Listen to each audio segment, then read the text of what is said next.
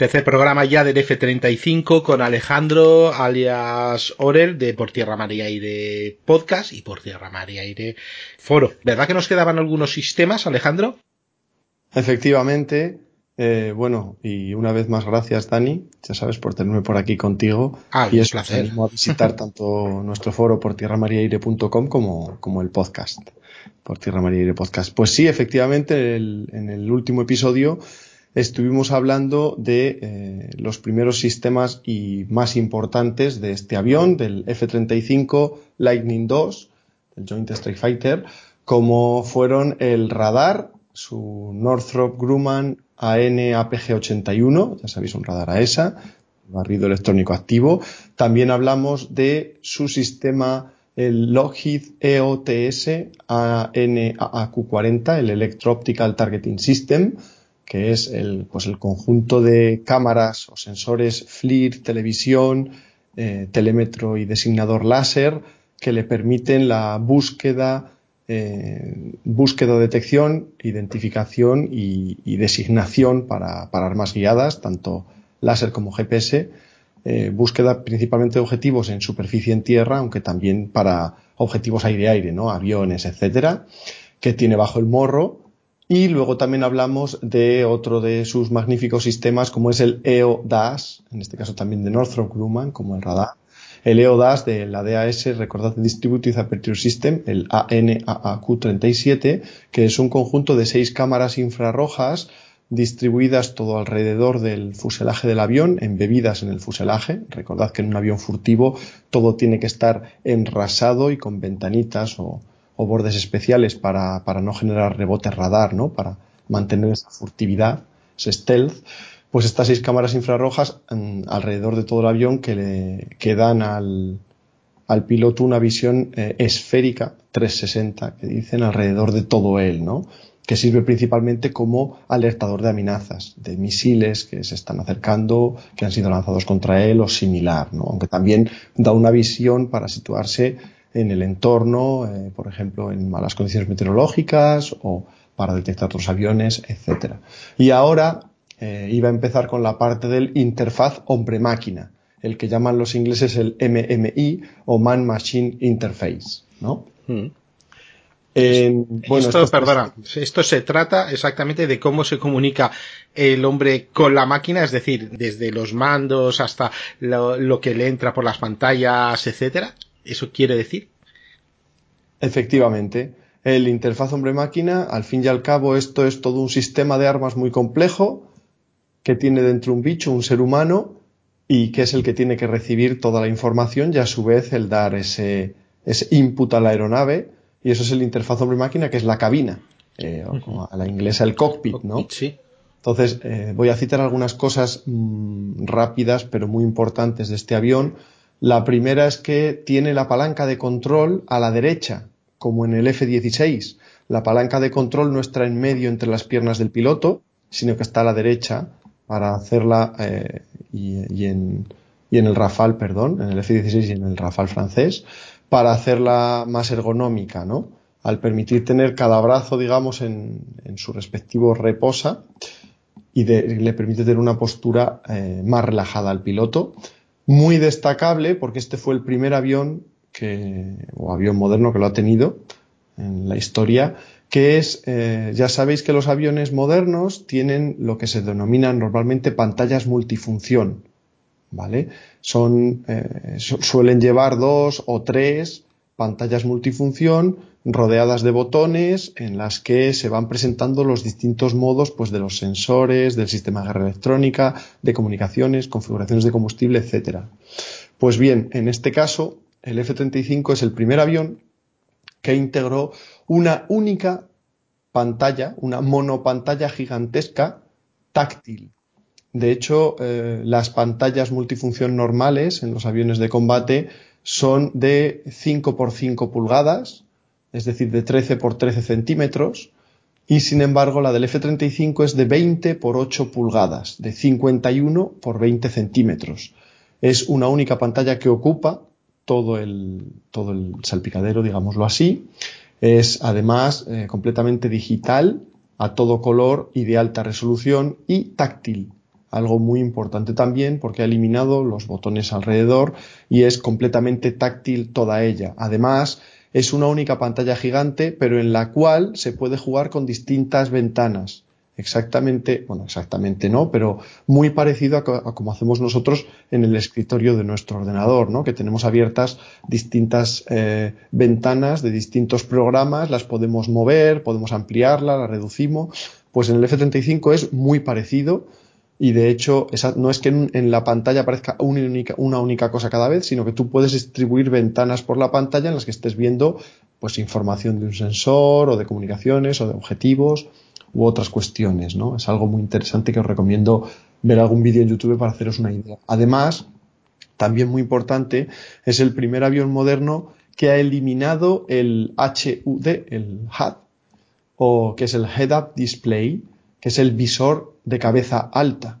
Es este, voy a llamarlo esta pantalla de cristal, este cristal situado justo encima del salpicadero, eh, que le presenta al piloto justo delante de sus ojos, delante de su cara, le presenta los datos principales de vuelo, navegación, eh, ataque, armamento, etcétera, de manera que así el piloto no tenía que bajar la vista a las pantallas que estaban un poco más abajo.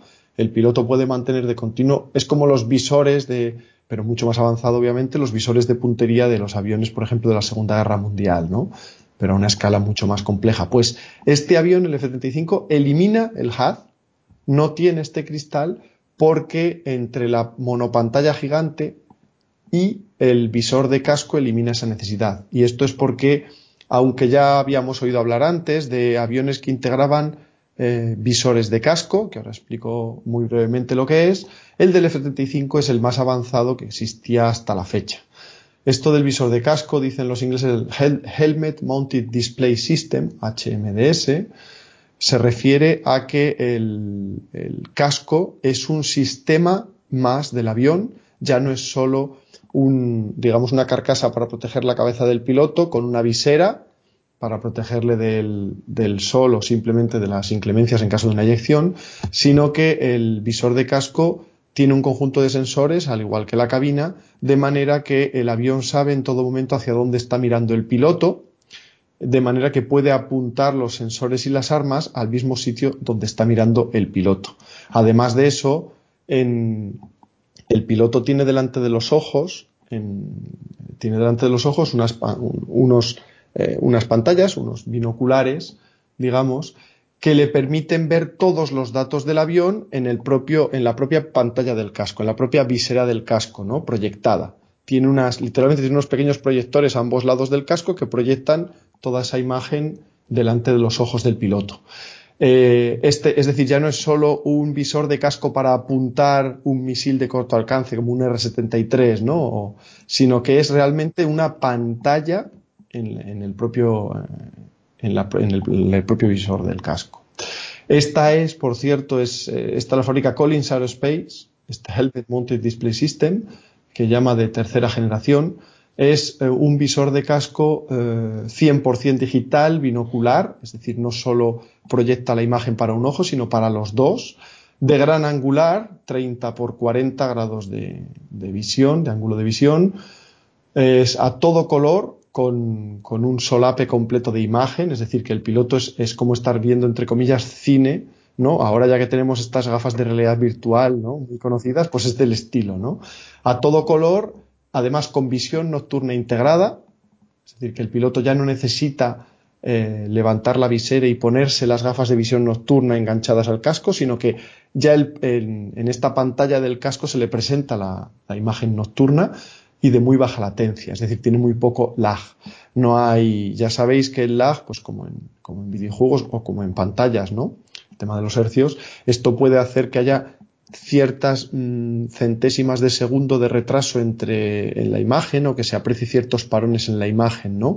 Lo que sería muy malo para un piloto que, que necesita basarse en esa imagen para, para el combate. En este caso está muy, la calidad de la imagen es elevadísima. De hecho, Tuvo varios problemas este casco de, desarrollo eh, porque generaba mareos en los pilotos, especialmente en condiciones nocturnas, aterrizajes en portaaviones, en condiciones de mala meteorología.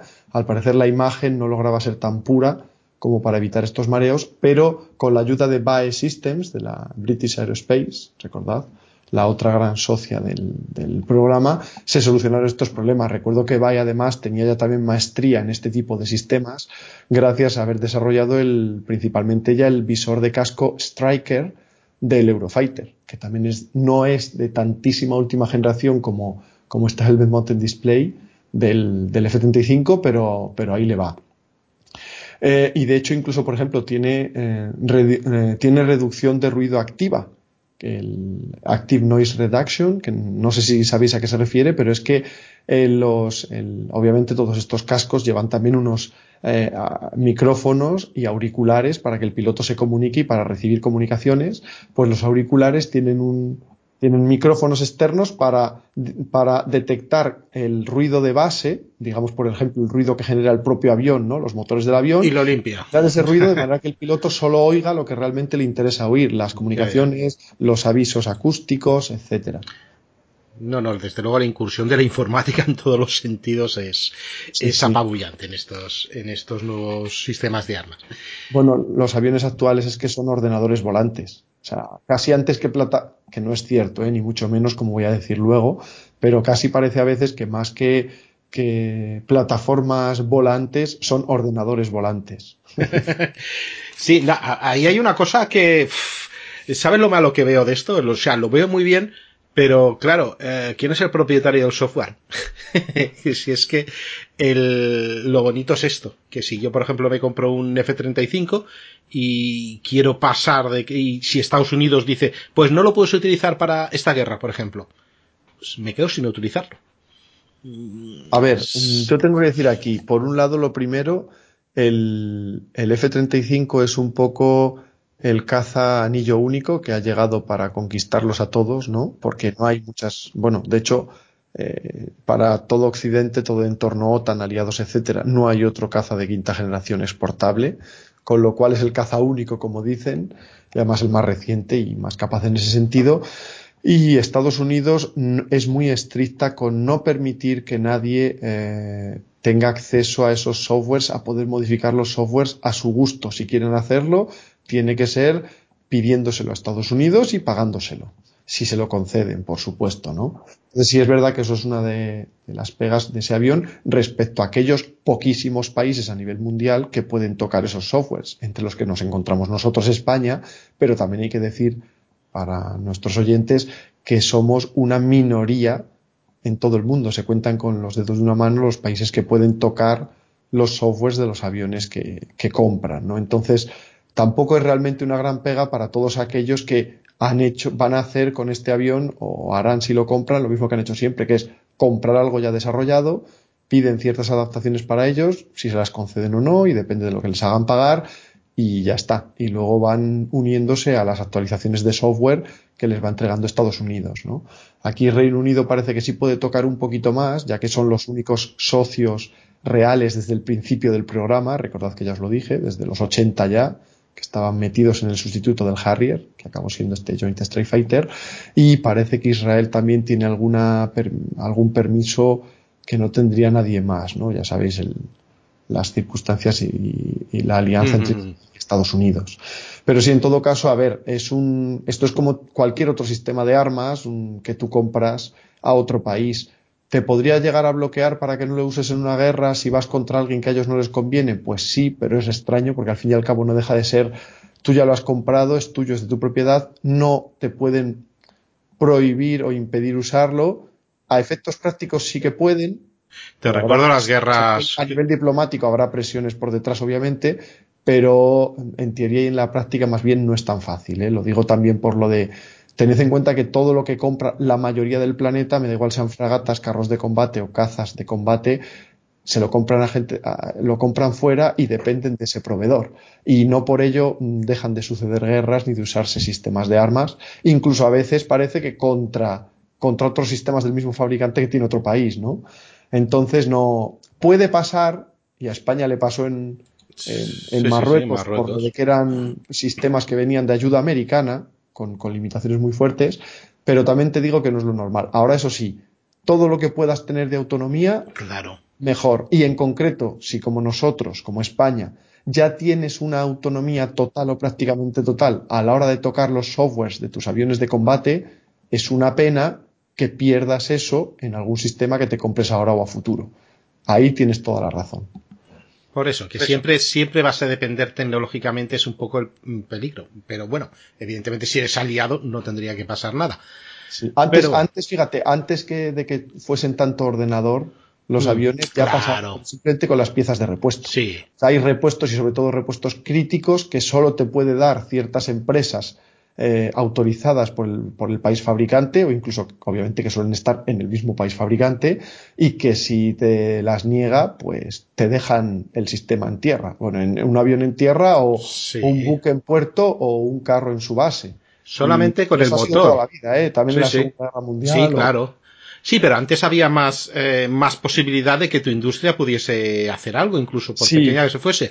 Pero luego, mm, ahora mismo, vamos a ver, quién, por ejemplo, motores. ¿Quiénes inventan motores? Hay solo tres países en el mundo que inventan motores. No hay más. Entonces, si, si me lo venden los franceses, o alias europeos, o me lo venden los eh, rusos, o me lo venden los norteamericanos, voy a depender de uno de esos tres por si necesito recambios para ese motor, por si necesito una, una, eh, yo que sé, una revisión, etcétera. Voy a depender casi exclusivamente de esos y díselo a la SAP lo, mal que lo ha pasado con, con, los motores americanos, aunque parte, parte era suyo. Entonces, claro, la dependencia se hace mucho, mucho mayor. Esta especie de, de, de casi oligarquías, ¿no? De, de, de casi monopolios de, de la tecnología. Vamos. No, no, ya te digo, estoy de acuerdo contigo y además es verdad que en concreto ahora que los aviones son muy software dependientes al, ser, al ser realmente un conjunto de ordenadores, no pensemos en uno, son docenas y docenas. Y de sistemas en tierra también y, conectado con el satélite, o sea que... Eso es, tiran de software y ese software es vital para que funcione correctamente todo el sistema de armas, sus, sensores, sus comunicaciones, su armamento. Entonces es verdad que es, crítico y es conseguirlo no. Y este avión es especialmente cerrado a que nadie pueda tocarlo, ni en general ya de por sí el avión, o sea, ni a nivel estructural, ni de meterle armamento o equipos que tú quieras, como a nivel de, y menos aún de software, claro. Eh, ya digo, es lo que tiene al final este monopolio, decías antes de, oligarquía. Que oligopolio, he dicho oligarquía, oligopolio, vamos, digamos. Y también de ser, al fin y al cabo, de ser un sistema de armas tan reciente que aunque se desarrolló para ser exportable y altamente exportable, de ahí de hecho que empezó siendo un, o sea, empezó no, pero luego enseguida empezaron a meter socios ¿no? en el programa y tal, pero eh, exportable, pero no deja de ser también punta de lanza tecnológica, ¿no? lo que se dice state of the art de, de las capacidades de Estados Unidos y tampoco les interesa que cualquiera tenga acceso a ello. Por cierto, como último detalle respecto a esta interfaz hombre-máquina, ya digo, la palanca de control a la derecha, esta pantalla única, gigante, táctil, a todo color y de alta resolución, de 20 por 8 pulgadas, 51 por 20 centímetros, eh, que, ha eliminado el HUD, el, Head-Up Display, y tira todo de, eh, esta pantalla y de un visor de casco de última generación, con, vamos, que es con una capacidad de síntesis de imagen increíble, que le proporciona todo lo que necesita el piloto, incluido imagen nocturna, imagen de todo alrededor del avión, lo que necesite, por supuesto para apuntar armamento también, etcétera. Y además también el último punto que quería destacar es que, el, bueno, mm, por cierto, esto de la monopantalla gigante ya se ha trasladado a otros modelos recientes, como por ejemplo eh, la última versión del Super Hornet, el Block 3, o la última versión del F-15, la, la Advance, la Advance o Super Advance y también ya es lo que se eh, propone para las para las futuras modernizaciones que actualmente se están ya estudiando del, por ejemplo, del Eurofighter o del Rafale, ¿no? Entonces ya esto es a lo que va. Y el último punto que quería comentar es que el F-35 es, eh, eh, junto con el F-22 Raptor y junto con nuestro Eurofighter, el, un avión que tiene órdenes por voz, lo que dicen DVI, Direct Voice Input, o sea, entrada de órdenes por voz o...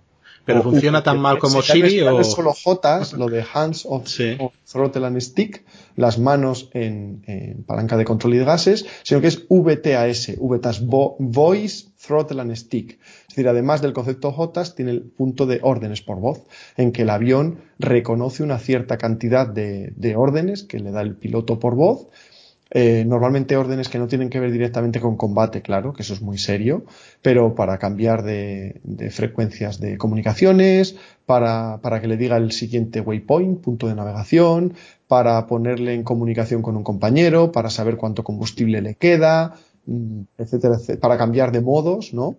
Para muchas otras cosas que no es directamente combate, lo que es ya mm, atacar un objetivo, eh, pero sí, y esto quiero destacar que también recientemente se ha incorporado en el francés, en el Rafale, en el Dassault Rafale, aunque no para de momento para los franceses, pero sí para alguno de exportación. Y no sé de momento, obviamente, cuando digo todo esto, tened en cuenta que no sabemos demasiado eh, del Su-57 Felon ruso, del antiguo PACFA T50, ni del J20 chino, J20B, además ya que es la versión operativa, ni del FC31 o J31 chinos, ¿vale? Se supone que también incorporarán parte de estas tecnologías, pero bueno, yo aún digamos que no lo tengo confirmado, o a lo mejor sí lo han confirmado y yo no lo sé ahora mismo. Pero por eso me refiero más a modelos occidentales, ¿vale? Que también es normal porque estamos hablando de un caza de la OTAN, un caza occidental y aliados occidentales. El siguiente sistema del que os quería hablar así brevemente es su, eh, su suite de guerra electrónica de EW, Electronic War, que es la muy avanzada ANASQ 239 Barracuda de la inglesa BAE System, British Aerospace, obviamente de la rama estadounidense de la empresa. Eh, esta, además, este sistema de guerra electrónica, que es de lo más avanzado que existe, obviamente, además, al igual que el EOTS que os dije en su día, que ya habían tenido que hacerle una cura de obsolescencia, estos programas son tan dilatados en el tiempo que cuando empiezan a entrar en servicio, ya los sistemas que se están que se están vendiendo y que están usando las propias Fuerzas Armadas para las que van a trabajar, ya tienen cosas mejores. Entonces, sufrir una cura de obsolescencia cambiándolo por uno más moderno, con esta suite de guerra electrónica igual, y ya está siendo también actualizada para, para eliminar esta obsolescencia eh, con, subsistemas de guerra electrónica de menor tamaño y de menor consumo, en lo que han llamado el programa DTIP, DTIP, por Digital Channelized Receiver Techniques Generation and Tuner Insertion Program. El caso es que este, este sistema, ya sabéis que en lo que consiste es en, en proteger, en detectar radiaciones electromagnéticas, eh, enemigas que se dirijan hacia el avión, pues tanto para detectarlo como para bloquearlo, para lanzarle un misil, tierra-aire, aire-aire, como eh, le provee de defensa ante estas iluminaciones electrónicas de otros radares y de otros sistemas, pues con sistemas de perturbación internos que lleva el, que lleva el F-35, ¿no? Sistemas de jamming para perturbar los radares eh, enemigos. Eh, por supuesto, mm, tiene las últimas tecnologías de RFM, de Digital Radio Frequency Memory.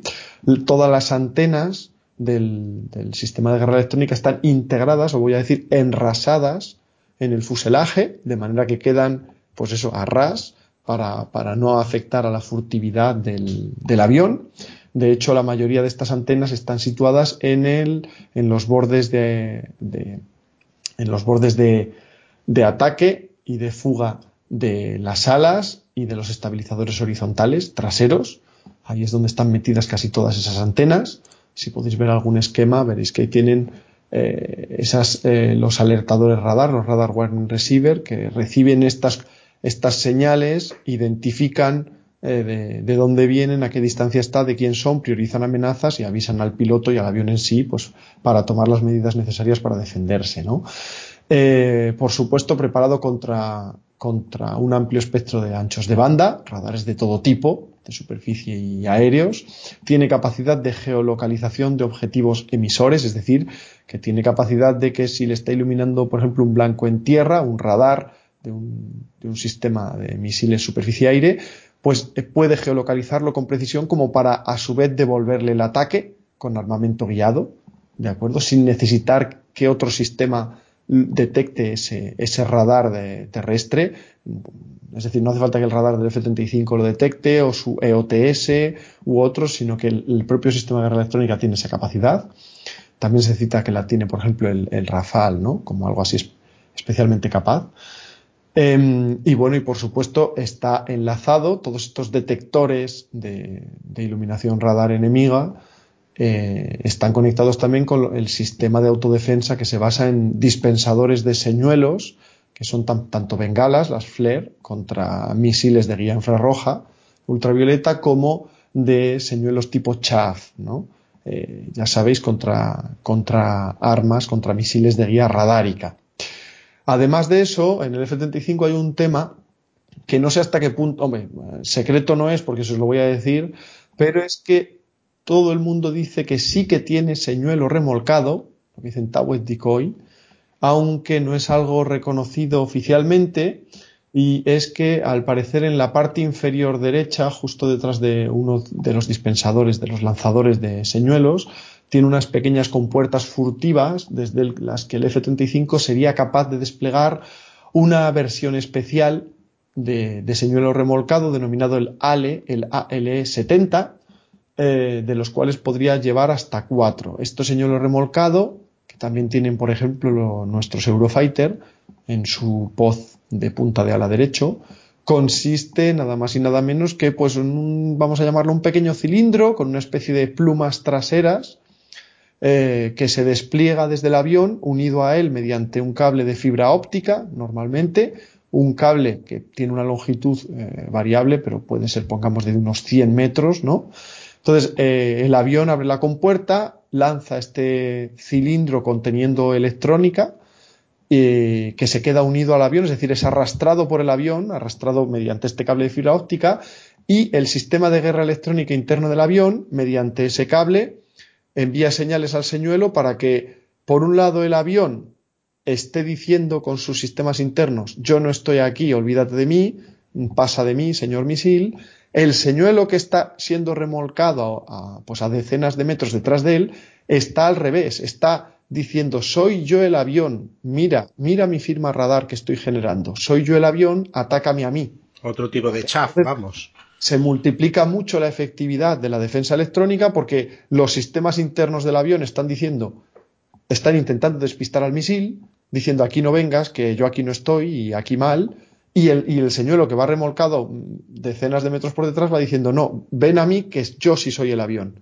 Entonces eso multiplica estas. Y luego además, por supuesto, el cable se puede cortar y se puede dejar caer, eyectar este señuelo, etcétera. Sí, porque había oído, perdona, que habían tenido algún problema en cuanto a, bueno, pues evidentemente maniobras muy, muy forzadas y que pues el, señuelo tenía alguna reacción o el señuelo o el avión. Yo supongo que, que el propio señuelo, el señuelo no creo que pese más de 50 kilos, 60, que es una cosa oh, bastante grande. Es que eso, es que mucho más.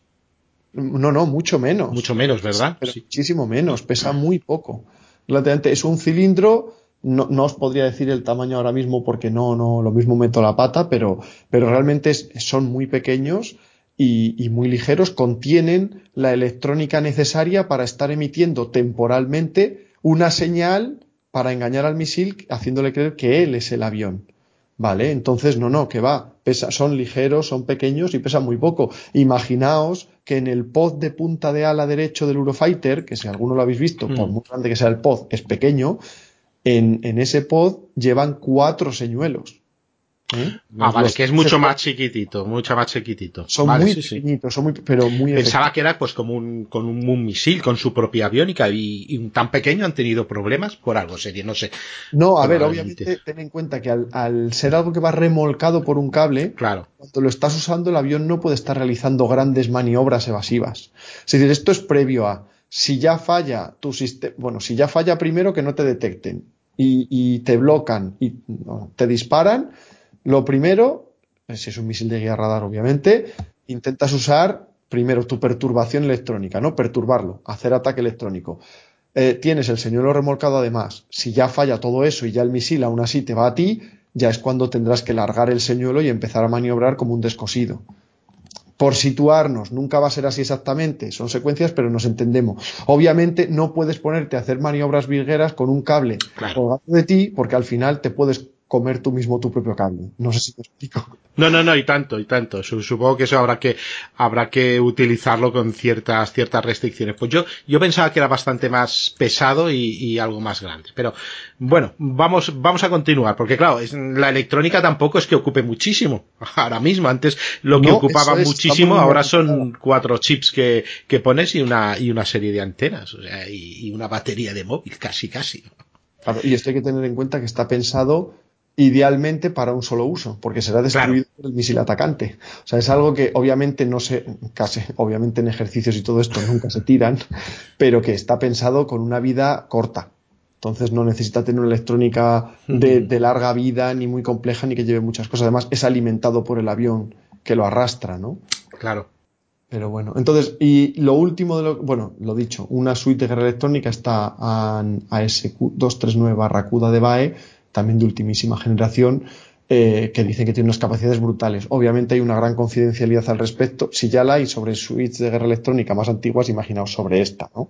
Pero bueno, que os imaginad que tiene que ser muy capaz tanto en detección como en perturbación eh, para defender al avión portador, ¿no? Y luego, por último, os quería comentar así de grandes sistemas, el que denominan el ANASQ242, el que se llama CNI, pero no penséis en el Centro Nacional de Inteligencia, sino en la Communications, Navigation and Identification Suite, es decir, el, subsistema de comunicaciones, navegación identificación, que es el que se encarga de, eh, gestionar todas las comunicaciones orales, las de voz, entre pilotos, control de tierra, etcétera, los sistemas de navegación eh, y de ayuda de aterrizaje, IFF, interrogación amigo-enemigo, interrogator friend or foe, las, eh, la guerra en red, todos los sistemas de enlaces de datos de guerra en red, pues esto, radios UHF, eh, sistema TADIL J de mensajes, también el JVMF, VMF, eh, los sistemas de, mensajes por texto,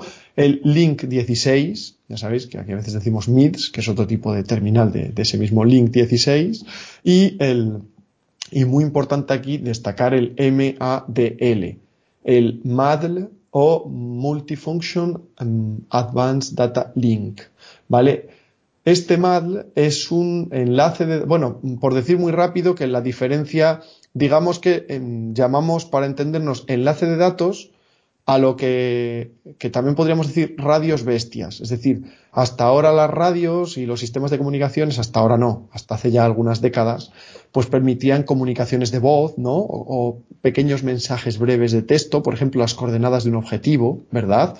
O un waypoint, un punto de paso de navegación, unas coordenadas de un punto de paso, y ya eso ha ido evolucionando a enlaces de datos más complejos, que, son que tiene una gran capacidad de, ancho de, de, banda de mandar información, de manera que ahora realmente, y el F-35 es el máximo exponente de ello, lo que ve un avión o un radar terrestre o una fragata lo puede estar viendo un aliado mediante este enlace de datos tal cual.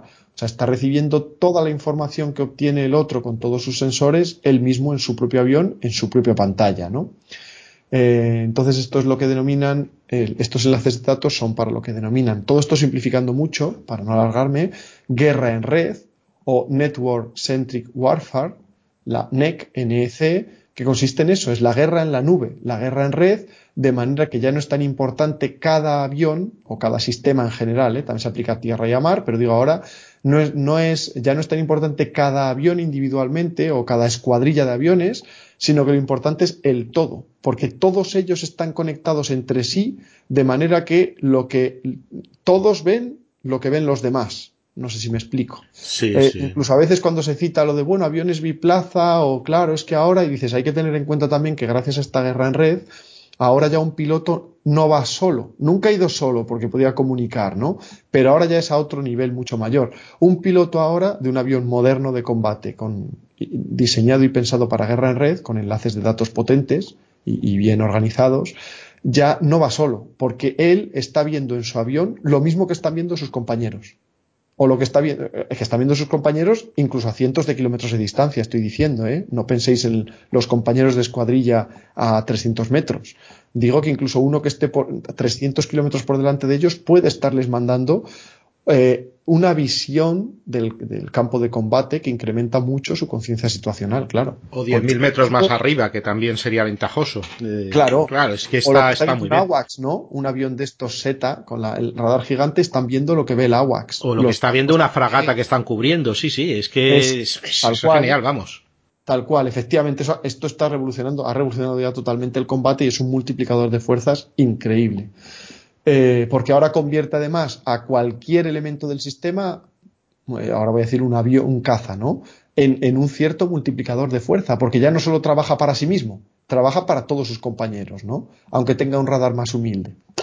Por ejemplo, el caso es que este, decía antes, este MADL, Multifunction Advanced Data Link, que tiene el F-35, es el enlace de datos más capaz y más avanzado que existe actualmente en el mundo es de, tiene una, velocidad de envío y recepción de datos, pues tiene la más alta, tiene también el mayor ancho de banda, es decir, es el que más datos puede enviar y recibir simultáneamente y además se diseñó basado en la experiencia previa con el F-22 Raptor y con el Link 16 y con un enlace de datos que tienen específico entre furtivos, entre F-22 y F-35, como es el IFDL, el Intraflight Data Link, ¿no? Entonces, este tiene, eh, lo que quiero decir es que tiene mayor ancho de banda y mayor velocidad de envío y recepción de datos que el Link 16.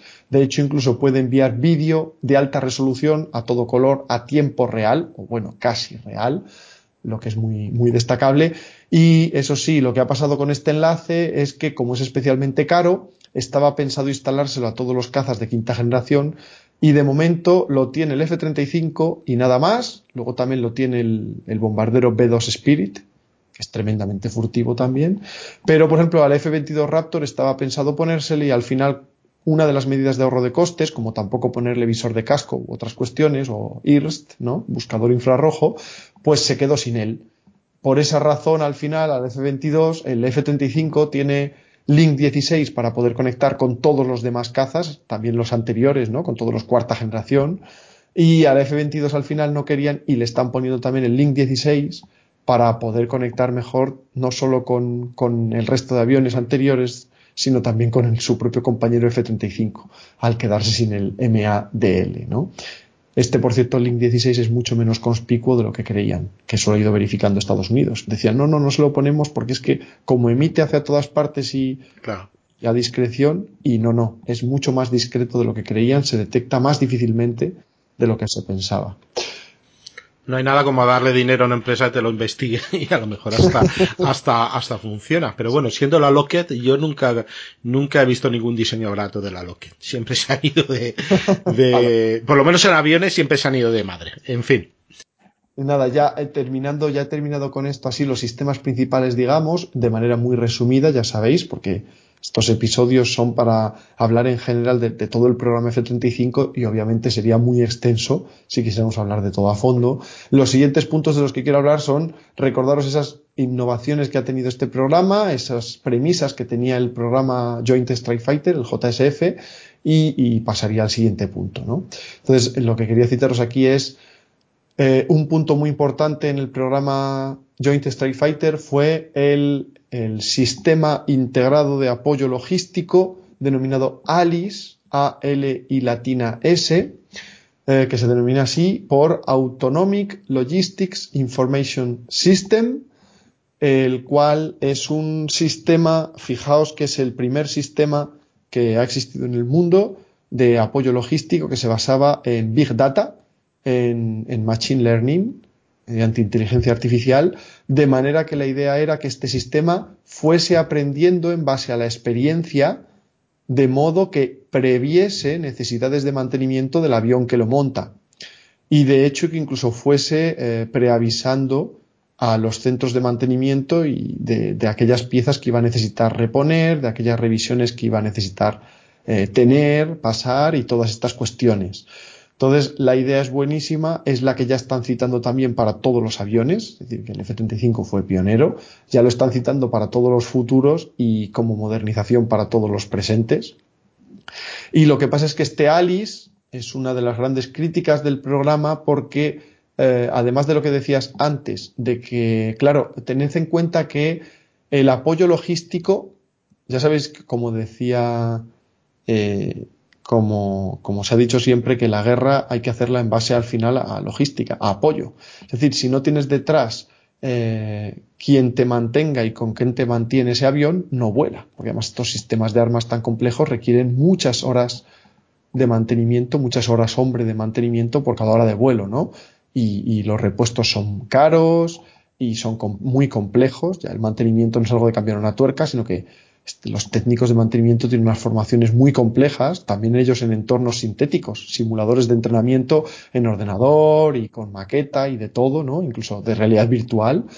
Y eh, este Alice Odin, que es, eh, perdón, este Alice básico para, para el sostenimiento y la operación del avión, pues lo mismo, es de software cerrado, y siempre se ha dicho que era una manera en que Estados Unidos, con darle un botoncito y ahora más fácil, dado que es todo software, pues te podría apagar el, el apoyo logístico el envío de repuestos o, el que tú puedas ver que necesita tu avión mantener, con lo cual te los deja en tierra, ¿sabes?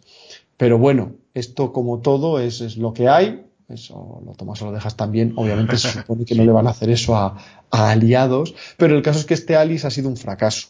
Ha dado muchísimos errores, ha tenido mucho sobrecoste eh, y ha generado muchos retrasos. O sea, solo el Alice ha generado eso mucho retraso y sobrecoste y al final decidieron este mismo, el año pasado o este mismo año, sustituirlo por un nuevo sistema que la idea es la misma pero ya muy mejorado, supongo, en, pues en los ordenadores que lo integran, en el software que use, en este Big Data en el que se base, que, y lo han, lo han redenominado para no tener malos recuerdos, ODIN, O-D-I-N, y N, por Operational Data Integrated eh, y, lo mismo, Machine Learning, Big, Data. Hay que tener en cuenta que para que estos sistemas funcionen bien, como con cualquiera de Big Data, hacen falta muchas, muchas miles, más bien cientos de miles y millones de horas de operación para que realmente aprenda todo lo que necesita, vea todas las casuísticas, comprenda todas las excepciones y se pueda hacer realmente estadísticas internas, ¿no?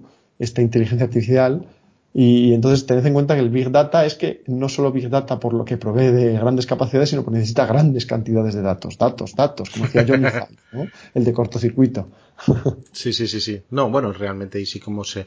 Y bueno, por supuesto salió mucho más caro de lo que se creía, pero eh, entonces estamos diciendo que nos ahorra horas de trabajo o al final no nos ahorra tanto mantenimiento esto. O a lo mejor realmente... Efectivamente, ahorrarse tiempo de trabajo Supongo que lo hará. A día de hoy no creo que lo hayan conseguido. Además, tiene mucho que aprender todavía, el Odin, antiguo Alice. Pero efectivamente, la idea es que ahorrará eh, tiempo de mantenimiento y por tanto dinero, porque claro, si a los, al personal de tierra ya le dices exactamente qué es lo, no solo lo que necesitas con el vuelo de hoy, sino lo que vas a necesitar en las siguientes etapas de revisión, porque ya lo estás previendo, ¿no? Eh, pues al final ahorras tiempo de búsqueda de, de, búsqueda de, los defectos, de búsqueda de, no me sale la palabra ahora, de, búsqueda de los fallos, vamos. Les deseo suerte. Horas, que, estás ahorrando en, mantenimiento. Les deseo suerte. Eso, eso o, va. O tiempo que ahorras de tener que esperar a que llegue la pieza porque tú ya has previsto que la vas a necesitar y ya estaba prepedida y ya te ha llegado, ¿no? Ese tipo de cuestiones. Ahora, como con todo pionero, esto es a lo que todo el mundo va a ir, luego la idea es acertada, pero pues al ser el pionero lo está pagando. Y en todo caso lo que sí que se ve con malos ojos para aquellos que tenemos autonomía plena en este aspecto también, como España con nuestro SL2000, Sistema Logístico 2000, que es de plena soberanía española, hecho por el CLAES del Ejército del Aire y en el que hemos integrado todos nuestros aviones, hasta el Eurofighter, y el F-18, pues claro, con el F-35 no se podría, porque tiene que ser usar el suyo en el que mandan los yankees y como ellos nos lo den y lo pongan, ¿no? Ya, ya, ya, y que les, y que les salga bien. Bueno, es lo que tiene. Tenemos un avión de alta tecnología, pero la alta tecnología ahora mismo está en manos de, muy pocos, pues tenemos que depender de, ellos. Si no, podemos comprar otros aviones. Escuchen que, eso es lo que tenemos. De acuerdo, pues tenemos esto que cuando eh, aprenda que le fallará la batería o que lo derribarán, pues entonces nos irá, nos irá bastante bien. Y tenemos ya todos los sistemas cubiertos porque mira que tiene esto. Sí, eso es. Ahora ya voy a pasar a los últimos puntos del programa como tal y, a citar, eh, y después de esto iríamos a lo que es despliegue y operatividad. Pues que decir, bueno, el Alice ha sido un, desastre, pero bueno, lo van a corregir. Recordad también otra gran innovación de este programa, del Joint Strike Fighter, como ha sido la concurrencia, el desarrollo en concurrencia o concurrency, en el cual, en este caso, eh, lo han intentado y han fracasado flagrantemente. Eh, ellos han pretendido empezar a producir el avión cuando aún estaban probando los prototipos, con la idea de ahorrar tiempo y dinero, dado que eh, no tenían que esperar hasta que estuviesen, hubiesen volado los prototipos muchos años, ¿no? ¿Qué ha pasado? Que al final esto ha provocado, como el Alice, retrasos y sobrecostes muy importantes y obviamente mm, han tenido que irle añadiendo a los primeros aviones de, de producción un montón de parches de ñapas, pues de todos aquellos fallos que se iban detectando en los prototipos, que en un prototipo es normal porque para eso están, pero en un avión de producción no. Entonces, estos aviones que realmente eran de producción o de preserie, pero hablamos de, de cientos, de 400, 500, no hablamos de 20, ¿eh? que ya habían sido entregados, pues ha habido que, que irles añadiendo todos estos parches de los fallos que se iban detectando en prototipos y eso se ha demostrado pues una mala idea. No ha adelantado para nada el desarrollo, de hecho lo ha retrasado y ha sido más caro. Eso sí, como digo, quien no arriesga no gana y quien no comete errores no aprende de ellos. Si el desarrollo en concurrencia, el desarrollo en paralelo de la producción al mismo tiempo que se están probando los prototipos hubiese salido bien, ahora todo el mundo estaría diciendo que va a hacer sus aviones en concurrencia. O sea que esto es como todo. En este caso falló. La concurrencia también fue un desastre, pero lo intentaron. El otro punto que no cumplió, ya sabéis que era un requisito imprescindible, una premisa del programa Joint Strike Fighter que fuese affordable, o sea, asequible, eh, barato de adquirir y sobre todo de operar, de, que tuviese un coste de ciclo de vida menos caro que de otros cazas más, más super cazas, ¿no?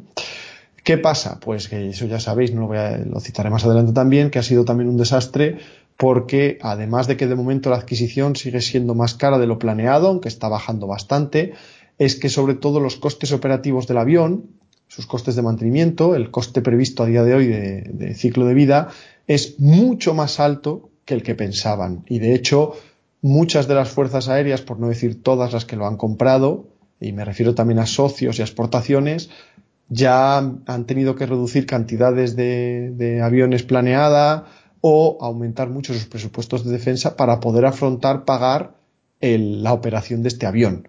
Entonces tampoco ha logrado ser asequible y el último punto en este detalle es que, recordad, ya lo dije, es que el Joint Strike Fighter tenía que ser joint, tenía que ser un caza conjunto, un caza común, con comunalidad entre los, los especialmente los tres, las tres fuerzas aéreas de Estados Unidos, ¿no? La USAF, la US Air Force, la Fuerza Aérea, la US Navy, la, Fuerza Aérea de la Armada de Estados Unidos, y el US Marine Corps, ¿no?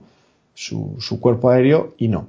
Eh, reconocido oficialmente desde Estados Unidos, desde el propio, el propio director del programa Joint Strike Fighter del Pentágono y el propio Senado estadounidense reconocieron hace ya cuatro años oficialmente en entrevistas públicas, incluso que fueron publicadas en la revista oficial de la USAF y etcétera, que la comunalidad de las tres versiones, entre las tres versiones, la de la Fuerza Aérea, el F-35A, la de los marines, el F-35B, tipo Harrier, y la de la Armada, para portaaviones, el F-35C, que tenían una comunalidad menor de un 30%.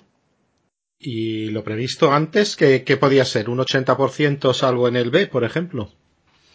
A ver, obviamente la mayor diferencia es debida al B, a la versión tipo Harrier, desde luego la V-STOL, eh, y la mayor diferencia realmente es en temas de internos de softwares, de distintas capacidades por distintos requisitos, requisitos de operación muy distintos entre los tres ejércitos, como es de esperar, por cierto, todo se ha dicho. Y sobre todo con la versión de los marines, ¿no? que fue la que más fastidió el desarrollo, la que más retrasó y, hizo divergir, ¿no? pero eh, en hardware no difieren tanto, tanto, pero es que luego ya hemos dicho que hay muchas otras cosas que no son solo hardware, ¿no?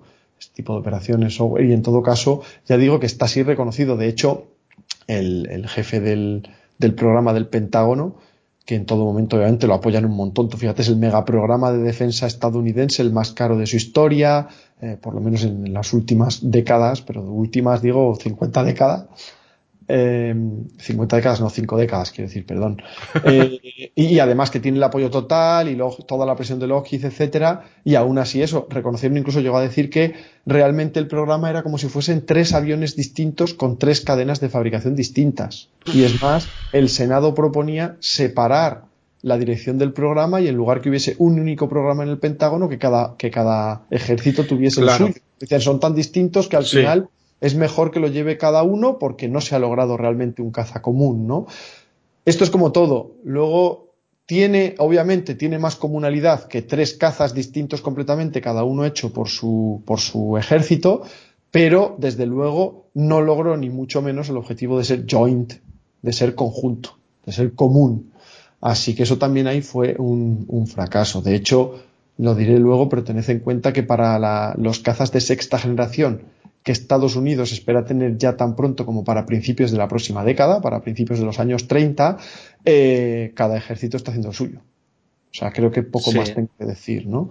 Ya ha pasado más veces, como con el F-111, ¿no? El otros que intentan hacer cazas conjuntos no funciona, vuelven a hacerlos separados, vuelven a intentar uno conjunto, vuelven a fallar, vuelven a intentarlo. A ver cuándo, cuándo les sale. Sí, ¿no? De hecho, eh, se ha leído estos días, aunque la noticia es antigua, por ejemplo, el, el, bueno, los sextas, los sextas de, de la Marina, ellos han pedido un proyecto aparte, solo, solo para ellos. Eso es, eso lo, lo, voy a citar ahora muy rápidamente. Entonces, de hecho, ahora mismo tened en cuenta que debido vamos a ver, eh, os dije que el primer prototipo, recordad que los demostradores X35, X32 del programa Joint Strike Fighter volaron entre 2000 y 2001. Eh, el primer prototipo de F-35, en este caso la versión A, pero me es igual porque iba a ser conjunto, ¿no? Debía dar más o menos igual. El primer F-30, prototipo de F-35 voló en 2006 y el primer F-35, que fue un A para la Fuerza Aérea, eh, no un B para los marines, voló en dos, eh, fue entregado en 2012, ¿no? Y entre 2012 y 2013 fueron entregados ya las, el primero de cada una de las tres versiones a cada uno de sus ejércitos, que realmente más que tres versiones, ya digo, es como tres aviones distintos, ¿sabes? Eh, entonces, y fijaos entonces que estamos hablando ya de que como prototipo llevan volando 14 años, sin contar los demostradores, y como aviones, entre comillas, entregados operativos a las fuerzas aéreas, llevan volando entre 7 y 8 años, que ya es bastante tiempo. Es bastante. Pues aún a día de hoy, 8 años después, siguen sin haber empezado la producción en masa. O sea, todo un Estados Unidos sigue fabricando el F-30, los F-35 en lo que llaman LRIP, Low, eh, LRIP, Low Rate Initial Production, es decir, producción inicial a baja cadencia. Es decir, entre comillas, que los están produciendo a cuentagot con cuentagotas, cuentagotas teniendo en cuenta la capacidad productiva de Lockheed y de Estados Unidos, ¿vale? Para este programa, los están produciendo a baja cadencia y, y esto es porque el gobierno de Estados Unidos, porque el Pentágono, etcétera, aún no se fían, entre comillas, de que, pues de Lockheed, de que no, no, que el avión ya está mucho más maduro de lo que decís, el avión ya está genial. A ver, por un lado, a Estados Unidos le interesa empezar la producción a plena cadencia porque cuantos más, cuantos más aviones se fabriquen y compres al año, más barato te sale cada uno. Obviamente, porque es economía de escala, ¿no? Pero tiene el dilema de que por un lado Lockheed y a ellos les interesa abaratar produciendo más, pero por otro lado aún tienen evidencias de que el bicho no está lo suficientemente maduro como para ponerse a fabricarlo a tope, ¿no? Y están pidiendo, oye, corrige aún estos problemas, que aún tiene problemas importantes que no me has corregido. Entonces, mejor demostración que esta, que aún se sigue produciendo a baja cadencia. Ocho años después del primero entregado a la Fuerza Aérea, catorce años después de volar el primer prototipo. Pues es así. Entonces, tiene sus pegas, pero eh, ahora, eh, bueno, de hecho, mm, en teoría, la, la, la que llaman la System Development and Demonstration Phase, la fase de de Desarrollo y Demostración de Sistemas, o SDD, empezó en octubre de 2001 y fue hasta abril de 2018. En teoría ahora ya está en fase de eh, evaluación operativa desde eso, desde abril de 2018 y operativa y aún sigue produciéndose a, baja cadencia. Lo que es evaluación operativa que lo llaman IOT y E, Initial Operational Test and Evaluation, desde diciembre de 2018. Ya veremos. De todos modos, aquí es muy importante, os lo quiero destacar, que A ver, da igual porque Estados Unidos, esto es opinión mía personal, que no es, eh, quiero decir, que es, la tiene más gente, pero aquí lo, que expreso es opinión mía. Y es que Estados Unidos ha puesto todos los huevos en la misma cesta. Es decir, sus tres ejércitos se van a basar en el F-35, con lo cual este avión tiene que salir bien por COG. Es decir, sí, tiene que salir bien obligatoriamente eso sí, para que este avión salga muy bueno, mejor aún de lo que lo tenían planeado, es a, base de dinero. Obviamente del, del, mayor bagaje tecnológico y de ingeniería y científico del mundo en, aviones de combate, que es el de Estados Unidos, ¿no? El mayor know-how en aviones de combate, pero echando mucho dinero y mucho tiempo. Pero o sea, camiones y camiones de dinero, ¿eh?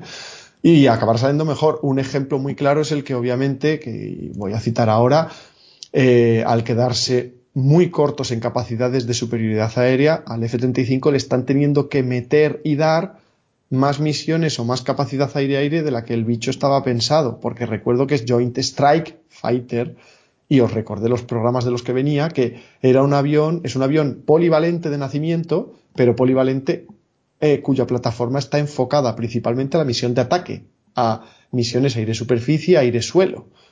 Y por tanto una plataforma con, eh, con prestaciones de agilidad, maniobrabilidad humildes, que para superioridad aérea hace falta todo lo contrario.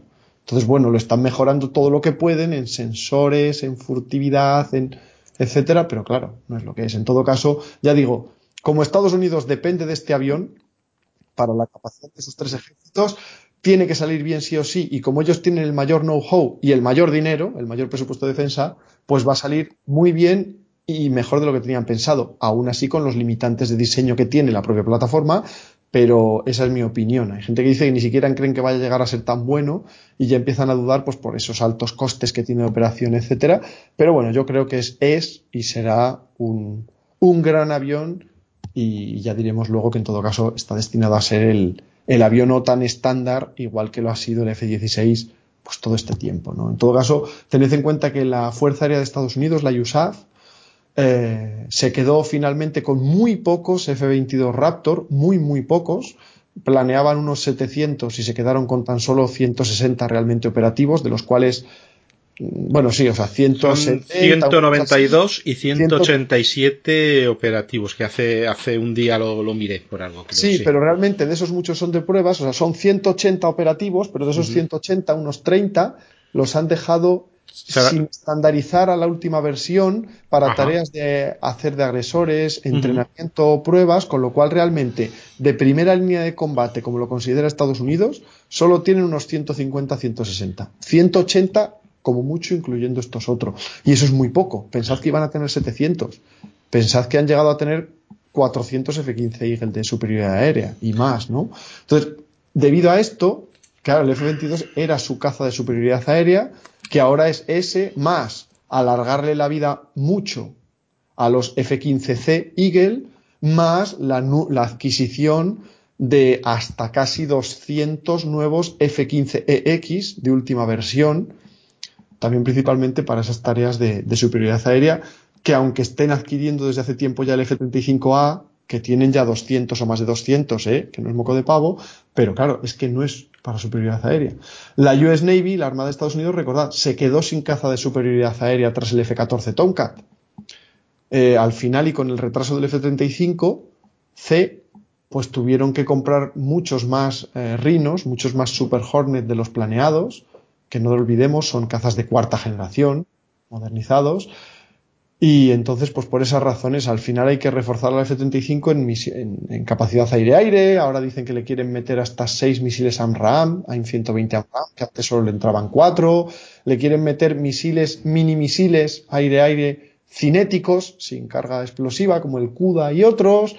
Y bueno, y también debido a estos, pues a esta falta de capacidad de superioridad aérea y, y pues es por lo que Estados Unidos, tanto la, Fuerza Aérea de Estados Unidos como la Armada, están teniendo tanta prisa en desarrollar su sexta generación, eh, el programa ENGAD, Next Generation Air Dominance, que es el PCA, para la Fuerza Aérea, el Penetrating Counter Air, y para la Armada era el que denominaban el FA-XX, que es el que dices tú que recientemente, desde el último episodio ha salido esa noticia, que ya está, ya han firmado el proyecto denominado la, US Navy, denominado PMA 230, en el que tanto Fuerza Aérea como la Armada, cada una quiere su caza separado del otro, nada de cazas conjuntos, pero las dos eh, quieren eh, este caza de sexta generación para principios de la próxima década, para principios de los años 30, que como veréis está aquí a la vuelta de la esquina, obviamente llevan ya desarrollando esto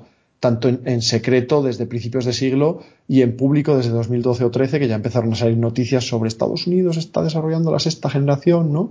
Y claro, esto es porque en 2018 también Estados Unidos dijo, hey, que voy a variar mi foco de, eh, de guerras coloniales tipo Afganistán o Irak o Siria hacia China y Rusia y amenazas como sus misiles hipersónicos antibuque y de ataque de muy largo alcance y etcétera y frente a estas nuevas amenazas ya de alto nivel hacen falta cazas de superioridad aérea, cazas con mayor autonomía, desde luego que el F-35 y que el Super Hornet, etcétera. Y de hecho, los, sexta generación, tanto el PCA de la USAF como el PMA 230 de la US Navy, qué casualidad que los dos van a ser, como siempre, polivalentes, pero los dos van a nacer enfocados para superioridad aérea y van a ser muy grandes para tener aún más combustible interno para tener mayor autonomía. Por supuesto, furtivos y todo eso.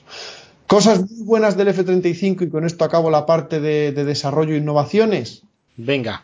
Cosas buenísimas del F-35 en lo que es el, y me atrevo a decir sin rubor, el más capaz a nivel mundial. Es el, ya os dije, el primer caza de quinta generación furtivo, exportable, Ahora lo es también el, desde hace poco el Su-57 Felon en versión específica exportable, pero el primero fue el F-35 y de hecho, además de a los socios, ya se ha vendido a varios países de exportación y otros varios más que están implicados. Eh, por tanto, se puede decir que es el, es el caza, eh, el caza más furtivo que existe, eh, el primer caza tan furtivo exportable que existe. Es, hablando antes de sistemas, como os decía, el F-35 es, quinta generación porque es furtivo, es de diseño furtivo de base, altamente furtivo eh, frente a todo aspecto, tanto radar como infrarrojo, como eh, de emisiones electromagnéticas. También porque como caza de ataque es el, más ágil y, el más potente, el que mejores prestaciones de agilidad tiene, como caza de ataque, en configuraciones de ataque y como caza de para realizar ataques. Y, además por esto voy a decir, y es que tiene eh, mayor, eh, da una mayor conciencia situacional tanto a su piloto como a sus mandos por su elevadísima multisensorialidad. Eh, habéis oído antes que integra sistemas que son, o desde luego era únicos hasta hace nada, como el EOTS, estas cámaras infrarrojas y de televisión y designador láser que lleva interno bajo el morro, el, el DAS, estas cámaras infrarrojas todo alrededor del avión que le dan visión eh, casi todo tiempo en esférica, todo alrededor del avión, su radar de altísimo nivel, esa suite de guerra electrónica impresionante, ¿no? etcétera, ese visor de casco con esa capacidad. toda esa, esa, capacidad de esos sensores múltiples en varios, eh, en varias frecuencias, ¿no? Eh, además, todos ellos, y muy importante, plenamente integrados y sobre todo fusionados, porque el F-35 tiene una fusión de sensores enorme. Es una fusión de sensores real y plena, ello gracias, por supuesto, a su mucho mayor capacidad computacional, la mayor capacidad de proceso y de memoria de sus ordenadores y, por supuesto, a su más avanzado software con muchos más millones de líneas de código que cazas anteriores, ¿no? Como por ejemplo nuestro Eurofighter.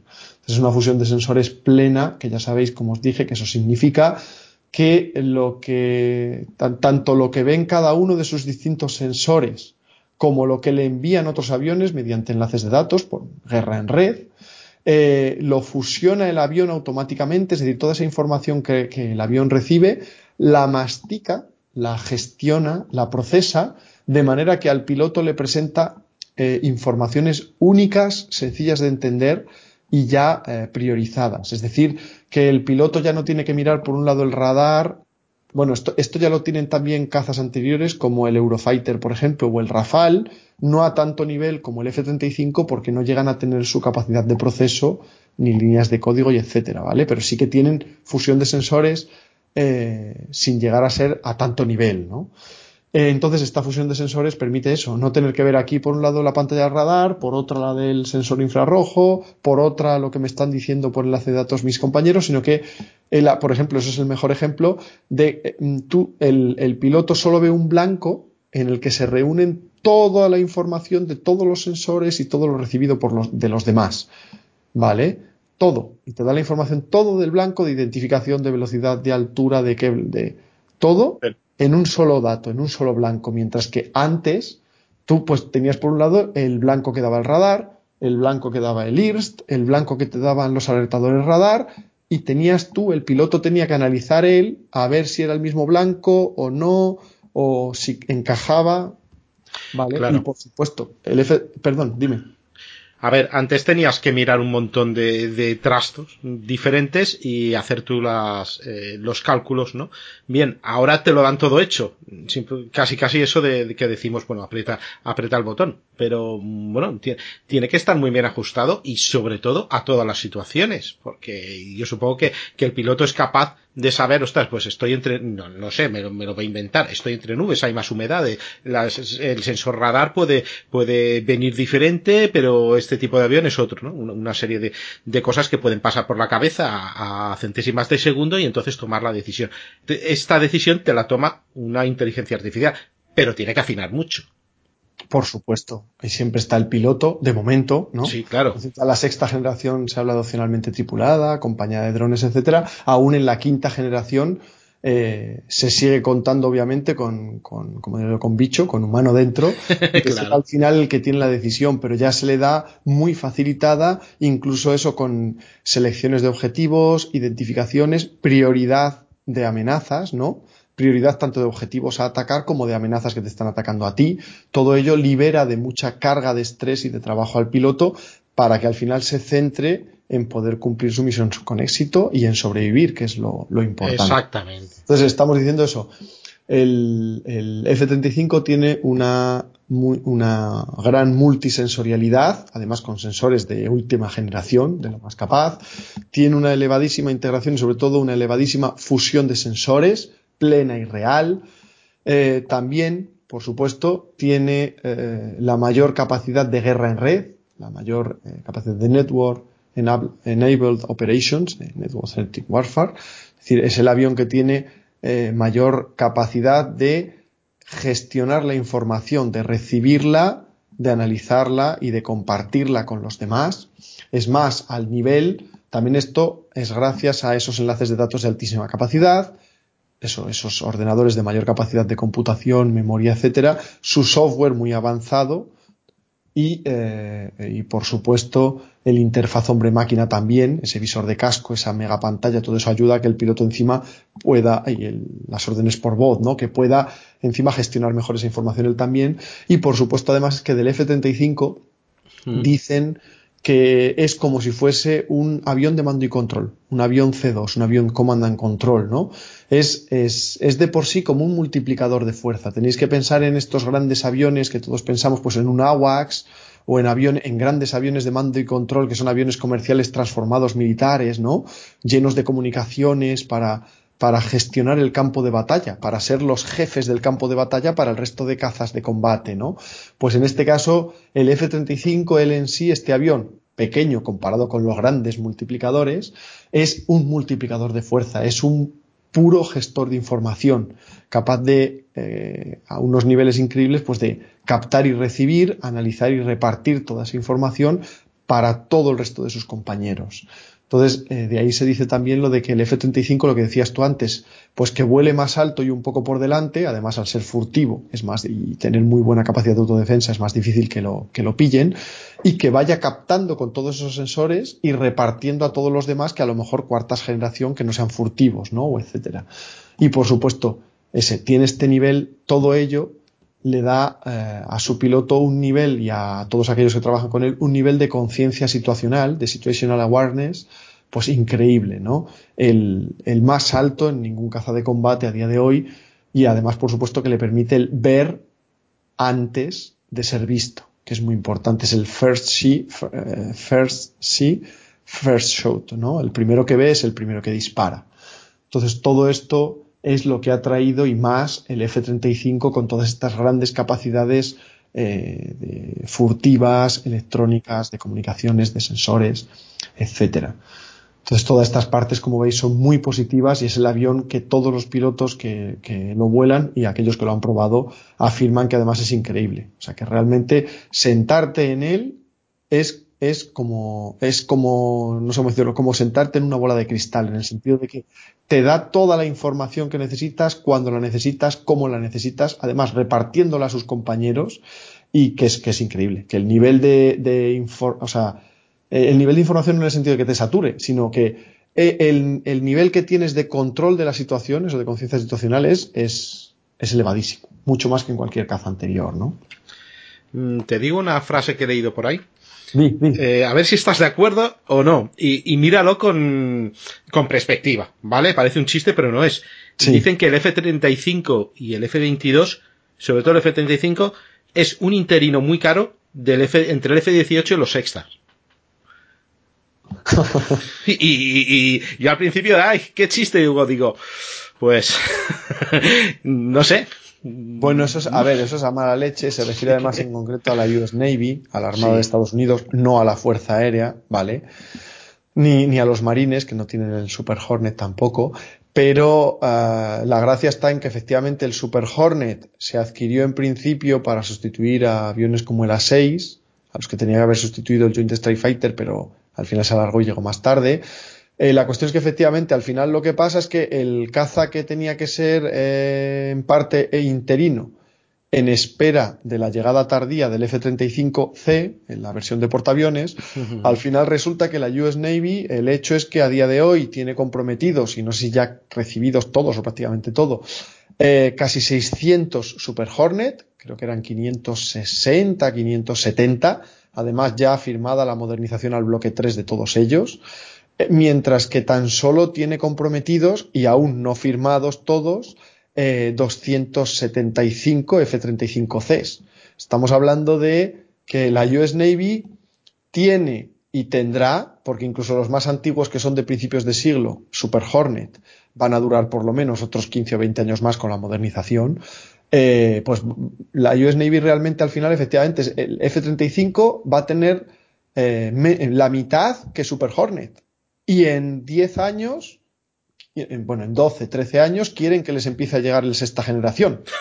Por eso que el salto no es, no, es tan grande, vamos. No, eh, bueno, sí. Otra cosa es, que. A ver, perdón. Y, a ver, Eso, eso, es muy malo. Que se, que se retrasará más. Del Super Hornet, que le meten también mucha capacidad de guerra en red, de fusión, de una monopantalla gigante y todo esto, no es lo mismo. No, no es lo mismo que el F-35, es, es muchas cosas el F-35 se diseñó de nacimiento para ello, para todas estas premisas, estos conceptos. Y eso vale Está mucho. optimizado para todo ello, su, es furtivo en infrarrojo, en radar. El Super Hornet no, nada de eso. Entonces le puedes meter bastante electrónica y cierto software y etcétera, pero nunca va a ser lo mismo, pues por compatibilidades, por espacios internos, generación, capacidad de generación eléctrica, capacidad de refrigeración, todo lo que la electrónica requiere, que aunque la nueva sea más ligera, más pequeña y requiera menos, pero requiere, sobre todo, por ejemplo, para, eh, emisión radar o emisión de perturbación electrónica necesitas mucha potencia y mucha refrigeración, y bla, bla. Y eso está pensado el F-35 desde el principio para ello, ¿no? Entonces, no, lo que pasa es que sí, en, en, cuestión de cantidades, sí, claro. Al final el Super Hornet, o sea, el, el, sexta generación que llegará en los años 30 empezará a sustituir a los Super Hornet más antiguos y será el caza, digamos, más tendente a misiones aire-aire y el F-35C el más tendente a misiones de ataque, que al fin y al cabo para eso estaba pensado, pero que sí, que el Super Hornet han comprado el doble que lo que piensan comprar de, de F-35Cs. O sea, eso es innegable. Pero esto la Armada, la Fuerza Aérea de Estados Unidos, eh, sigue con su plan, aún no todos comprometidos, de adquirir, como os había dicho, mm, ¿cuántos serán? 1200, 1300 F-35A, no me acuerdo ya, junto a los 170 F-22 Raptor, y lo mismo, para la década de los 30 empezar a recibir el, sexta generación que, que, estará junto con el F-22 y el F-15C extendido y los F-15EX, pero sí. O sea que no, no estoy de acuerdo, pero en cuanto a cantidades, sí.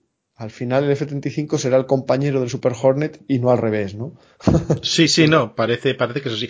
Que luego es otra, que, que también nos están prometiendo el sexta como que, ¡buah! eso en 10 años lo tenemos solucionado. Dices, sí, sí, sí, sí, ya, ya conocemos, conocemos la historia. Bueno, sí, eso de todos modos ya he dicho, ah, mm, tengamos en cuenta que ya en 2012-2013 puse, por ejemplo, en el foro, ahí en portierramariaire.com, las primeras noticias públicas que salían de Estados Unidos hablando de que estaban desarrollando la sexta generación, que Boeing propone, que Lockheed propone, esto en 2012-2013. O sea, si esto era público entonces, muchos años antes llevaban siendo programas secretos, programas negros, ¿no? Los Black Projects, los de los Skunkworks, los, los talleres sí. de Lockheed y estas cosas, ¿no? Entonces, tened en cuenta, yo creo que por lo menos desde finales del siglo pasado, principios de este, ya estaban desarrollándolos pero en secreto. Entonces no me extraña tanto. También ha habido muchos demostradores de UCAS, de aviones no, de aviones de combate no tripulados. Habrá, seguramente ahora haya prototipos que ni conocemos, secretos, confidenciales volando. Yo me lo creo, porque luego dicen, son ovnis, ¿no? sí, eso era muy típico. Era el F-117 o el B-2 cuando empezaron a volar claro. ovnis, hasta que unos años después reconocieron que eran proyectos secretos, ¿no? Pues, entonces no es, que se van a desarrollar de ahora en 12 años, para 2032. No, ya llevaban tiempo de antes, ¿eh? Eh, mínimo desde principios de, de, este siglo seguro. Entonces al final es eso, pues una veintena de años, eh, ya se verá. Pero bueno, ya veremos, como dices tú, luego que si hay retrasos, que todo eso, ¿eh? que siempre caen y sobrecostes, eso. No, sobrecostes en, en materia de defensa siempre hay. Siempre. Y no, y no solo porque, hombre, puedes preverlo más o menos, ¿no? Pero es que luego eh, tienes que adaptar los tiempos. Es decir, eh, vale, está, mm, hay muchas veces que dicen, bueno, vamos a hacer armas para, eh, pues, para evitar, por ejemplo, los radares no que tenga ahora mismo el enemigo, porque saben que llegarán tarde, estará obsoleto ese, ese aparato cuando aparezca, sino los radares que pueda tener el enemigo. Digo radares como cualquier otro sistema, ¿vale? Para que se entienda. Pero es que luego eh, a lo mejor hay, hay otro, eh, el enemigo piensa de otra forma y hay otra cosa que no han previsto. Entonces tienen que adaptar esa otra cosa. Entonces to, todo eso eh, ya dinero, porque bueno, el, digamos que el otro también juega. Y entonces, como claro, el otro también juega, sí. no, no, no es todo genial y voy a hacer este aparato y va a servir para todo. No, ostras, pues aquí no va bien. Ostras, con este enemigo no, no había contado. Y claro, es, es, eh, son cosas, y ahora los desarrollos son muy, muy largos, muy costosos y muy pocos países pueden, pueden asumirlo. Efectivamente, de hecho son demasiado largos y demasiado costosos y eso en los aviones tripulados parece que seguirá siendo así todavía, por lo menos hasta la próxima generación, la sexta, pero sí es cierto que ya para acompañar a la sexta va, la, la, los cazas de sexta generación van a trabajar inseparablemente con drones acompañantes, con sí. UAS, ¿no? Aviones no tripulados que tanto vayan por su cuenta como acompañando. Sí, a, haciendo de punta o. Sí, sí. Y esos aviones no tripulados sí que se espera que vayan a iterar, que se vayan, vayan a tener desarrollos más cortos, que sean más baratos eh, y que haya una familia muy amplia. Mientras que de cazas tripulados tienes muy poquitos, ¿no? Y da para muy poca variedad de estos no tripulados que tienen más pequeños, más grandes, eh, más rápidos, más lentos, mmm, modulares, eh, ya digo, y sobre todo que se puedan desarrollar relativamente rápido y menos caro, mucho menos caro que los tripulados. Y, y eso está claro que, que, es una de las cosas que va a ser el futuro, porque ya digo que la sexta irá con estas familias de drones hmm. acompañando en swarming, ¿no? en enjambre, estos rebaños de drones ineludiblemente iban a ser más baratos y de desarrollo más rápido. Y mm, cada... tiende, tiende, tiene que tender a eso. Tiene que ser, eso es, tiene que ser, efectivamente. Bueno, ¿qué te parece si hacemos una pausa y vamos a comentar los debates que ha suscitado? No, no... Eso es, perfecto, pues sí, porque además es ya pasando al siguiente punto que tú me habías dicho, que es eh, despliegue y operatividad,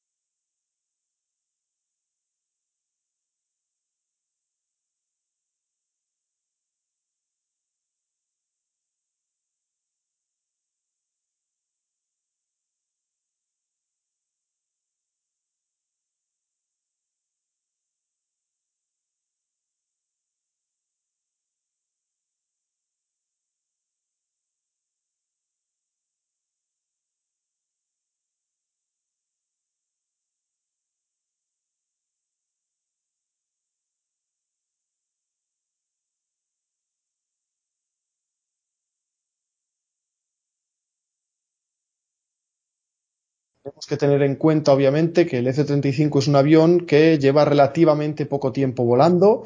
Eh, tened en cuenta que han dicho Estados Unidos ya que lo quiere tener operativo al menos hasta 2070 y el F-22 Raptor hasta 2060, o sea que aún está, aún es pronto, ¿verdad? sí. Y entonces no hay, no hay mucho, bueno, hay muchas cosas de operatividad que se podrían comentar, pero no quiero meterme mucho en ello hasta que no esté aún más maduro. Ya os he dicho que solo lleva en evaluación operativa desde diciembre de 2018, que no es nada realmente, ni, ni dos años todavía. Entonces, sí deciros que ya os he dicho antes las fechas en que empezó a volar, a, probarse, a volar, etcétera. Em, que en 2010 el apodo de gordito, habréis oído a veces lo del F-35, Lightning 2, el Rayo 2, que es el gordito, ¿no? Sí, sí, sí, tanto. En España, el gordito es también el apodo del Airbus A400M, este avión de transporte táctico estratégico. Pues este apodo de gordito le vino en 2010, para empezar con la parte de operatividad, porque el F-35B, la versión tipo de despegue corto aterrizaje vertical, tipo Harrier, eh, reconocieron que no iban a poder evitar que tenía un sobrepeso de 3.000 libras, de casi 1.500 kilos, que es mucho en un caza, y eh, además de este, este sobrepeso, añadió, para solventarlo lo más posible, tres años de retraso y 6.500 millones de dólares de sobrecoste.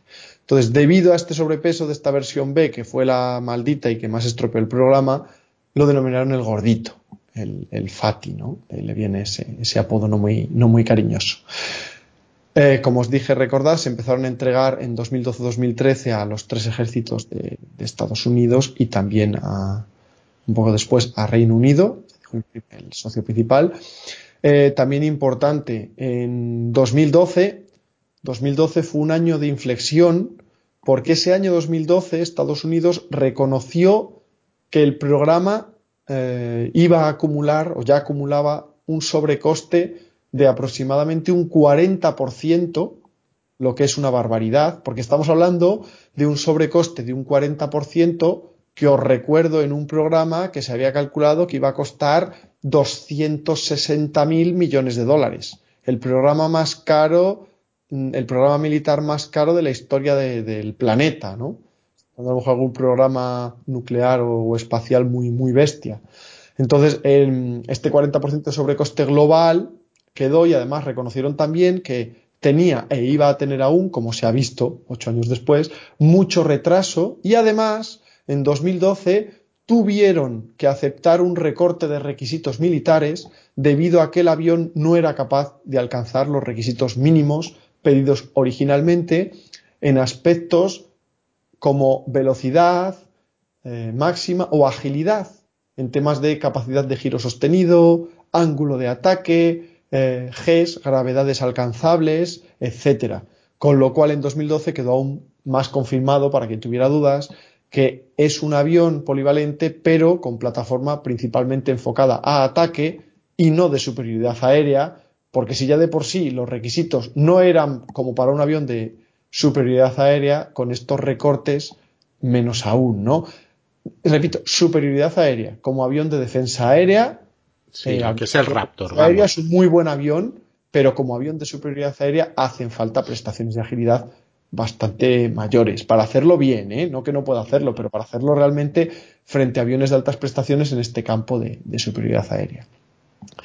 Eh, bueno, aparte, hablando de operatividad y despliegue, el F-35 a, B y C se pensaron para um, haber conseguido la IOC, la Initial, la Operational Capability, la capacidad operativa inicial, eh, respectivamente en marzo de 2013, en marzo de 2012 y en marzo de 2015.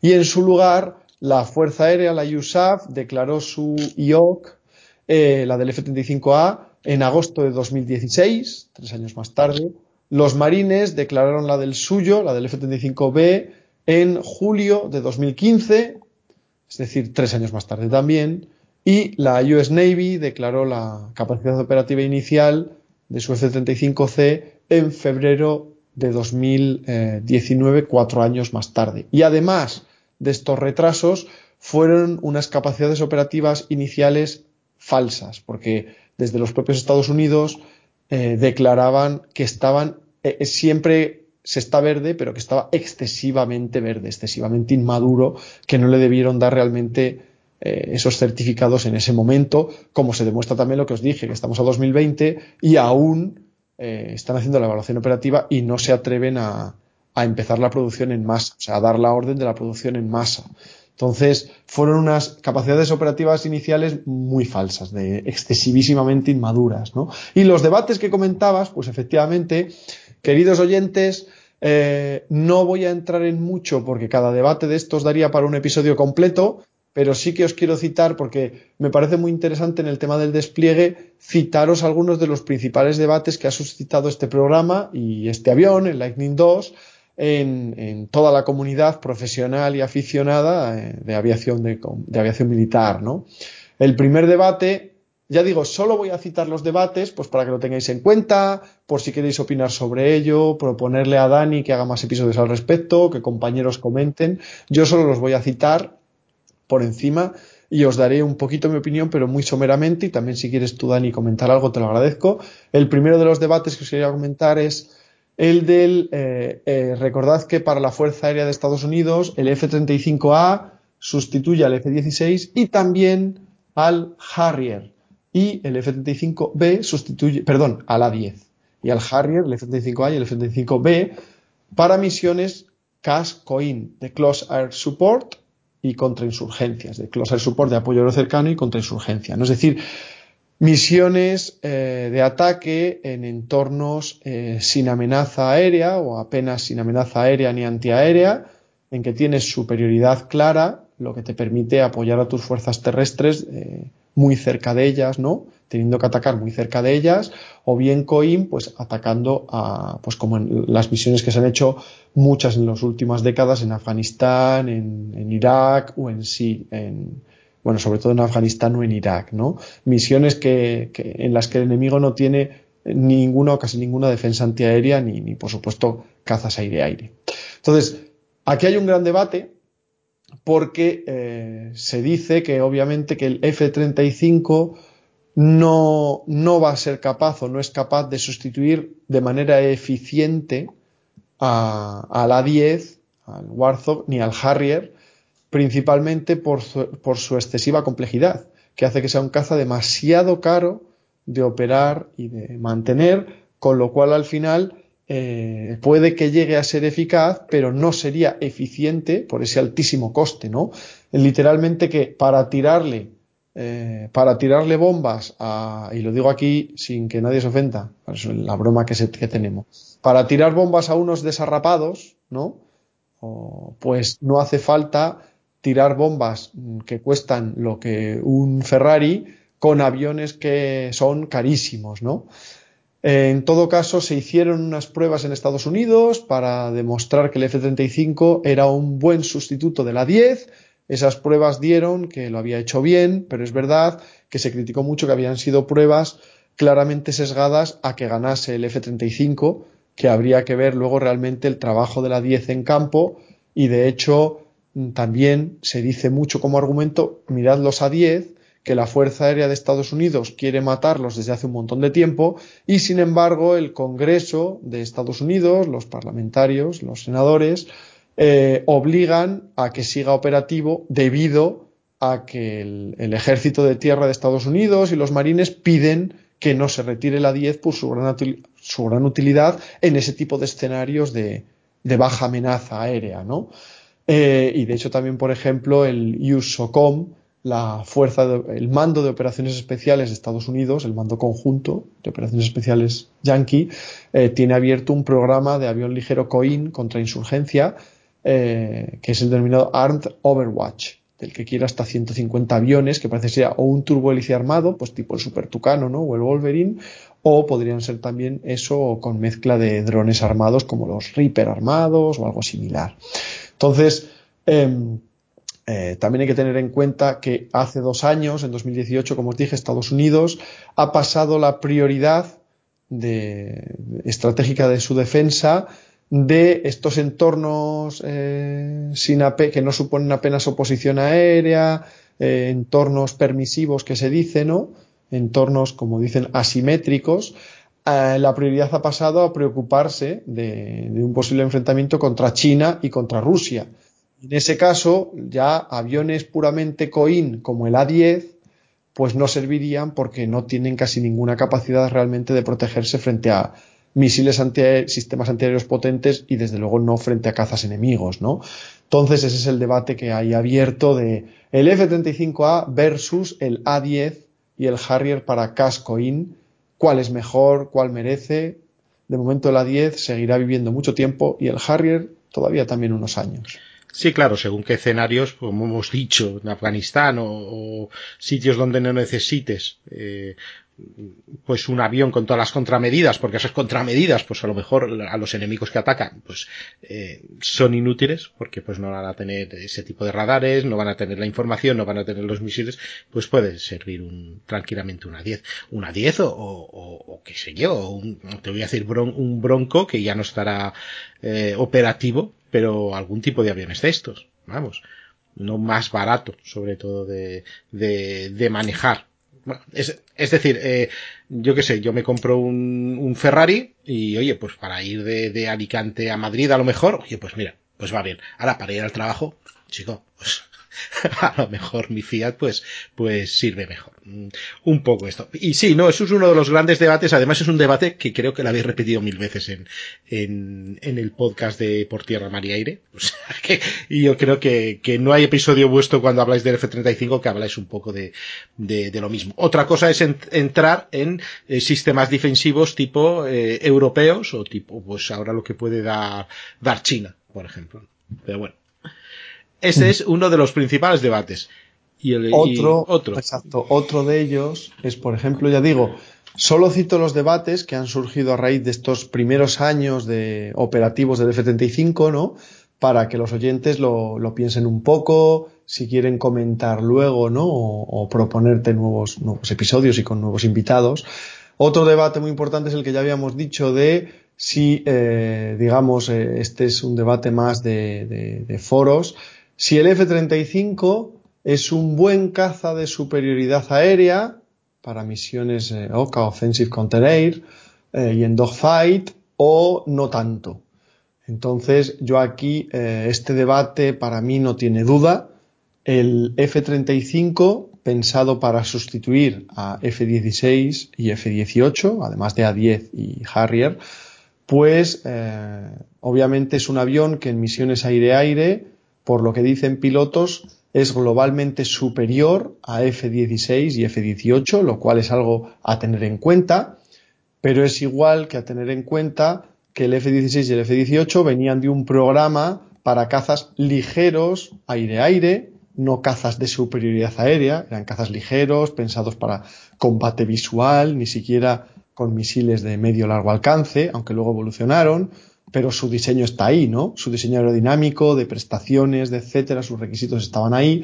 Entonces, eh, el F-16 y el F-18 hace mucho tiempo ya que están ampliamente superados en aire-aire por cazas más recientes como el F-22, el Eurofighter y el Rafale. Eh, no me meto ya, en, ya digo, en, ahora mismo en el, en el Su-57 o en el J-20, ¿vale? Que es porque lo más seguro es que también, estoy seguro de que también. Eh, y desde luego en aire-aire como tal puro, pues hombre, cazas rusos avanzados o chinos como eh, Su-27 muy avanzados, como el Su-35 o derivados, pues también, porque al fin y al cabo esos sí eran diseños de superioridad aérea plena, ¿no? Eh, entonces quiero aclarar aquí que el F-35 es un genial caza de defensa aérea, y, o policía aérea, como quieras decirlo, pero como caza de superioridad aérea, hay otros aviones que son mejores que él, o al menos mejores en ciertas, en ciertas facetas. Desde luego, en misiones aire-aire, el F-22 Raptor es superior a él en todo, ¿vale? Pero incluso el Eurofighter, o el Rafale, pero aquí hablo más del Eurofighter, que tiene unas prestaciones mucho más eh, llamativas que el Rafale, ¿no? Eh, el Eurofighter, que es un caza de cuarta generación, eh, es un caza que yo me atrevo a decir que globalmente le supera, nunca mejor dicho, en, misiones de superioridad aérea En global, otra cosa es que puntualmente en ciertos momentos o en ciertas circunstancias el F-35 pudiera ser mejor. Pero ya digo, esto es normal porque el F-35 viene del programa Joint Strike Fighter que buscaba un caza de ataque polivalente, pero primariamente de ataque cuya estructura, o sea, cuyos requisitos de diseño, de prestaciones, agilidad, estructura, motor, estaban enfocados a misiones de ataque y por tanto, y como se sabe por sus como se sabe por, por lo publicado oficialmente, con unas prestaciones y una maniobrabilidad eh, humildes para lo que ya existía cuando se ha desarrollado. Recuerdo que F-22, Eurofighter y Rafale son de los 80, y el, el Joint Strike Fighter es de los 90, ¿no? Una década posterior, pero claro, no pensado para esas tareas que tenían que cubrir el F-22 Raptor, el sustituto del F-14 que no llegó nunca, eh, y por ejemplo, eh, hay que aclarar, aquí también muy importante, em, ya digo, eh, esto estoy diciendo frente a cazas, por ejemplo, el Eurofighter es que es una bestia parda en cuanto a prestaciones y agilidad. Entonces, por supuesto, pero desde luego el F-35, si lo metes en misiones de superioridad aérea contra cazas de cuarta generación, no tan, no tan soberbios en prestaciones de agilidad como es F-16, F-18, eh, eh, pues MiG-29 y derivados, J-10 y derivados, eh, J-10 chinos, no digo ahora, y derivados, o Gripen o similares, obviamente el F-35 es superior en superioridad aérea, quede claro, y son ya muy buenos cazas, que conste. Pero no hay que olvidar nunca algo importantísimo. Se dice, y es cierto, y lo he dicho yo mismo, el F-35, gracias a su furtividad y a su avanzadísima electrónica, sus sensores, su capacidad de guerra en red, su fusión de sensores, su guerra electrónica, que le permiten, eh, todo eso le permite ver antes de ser visto y atacar antes de ser atacado, ¿no? El first see, first shot, first shoot. Eso es importantísimo y vital. Y eso sí que lo tiene él por encima de cualquier caza de cuarta generación.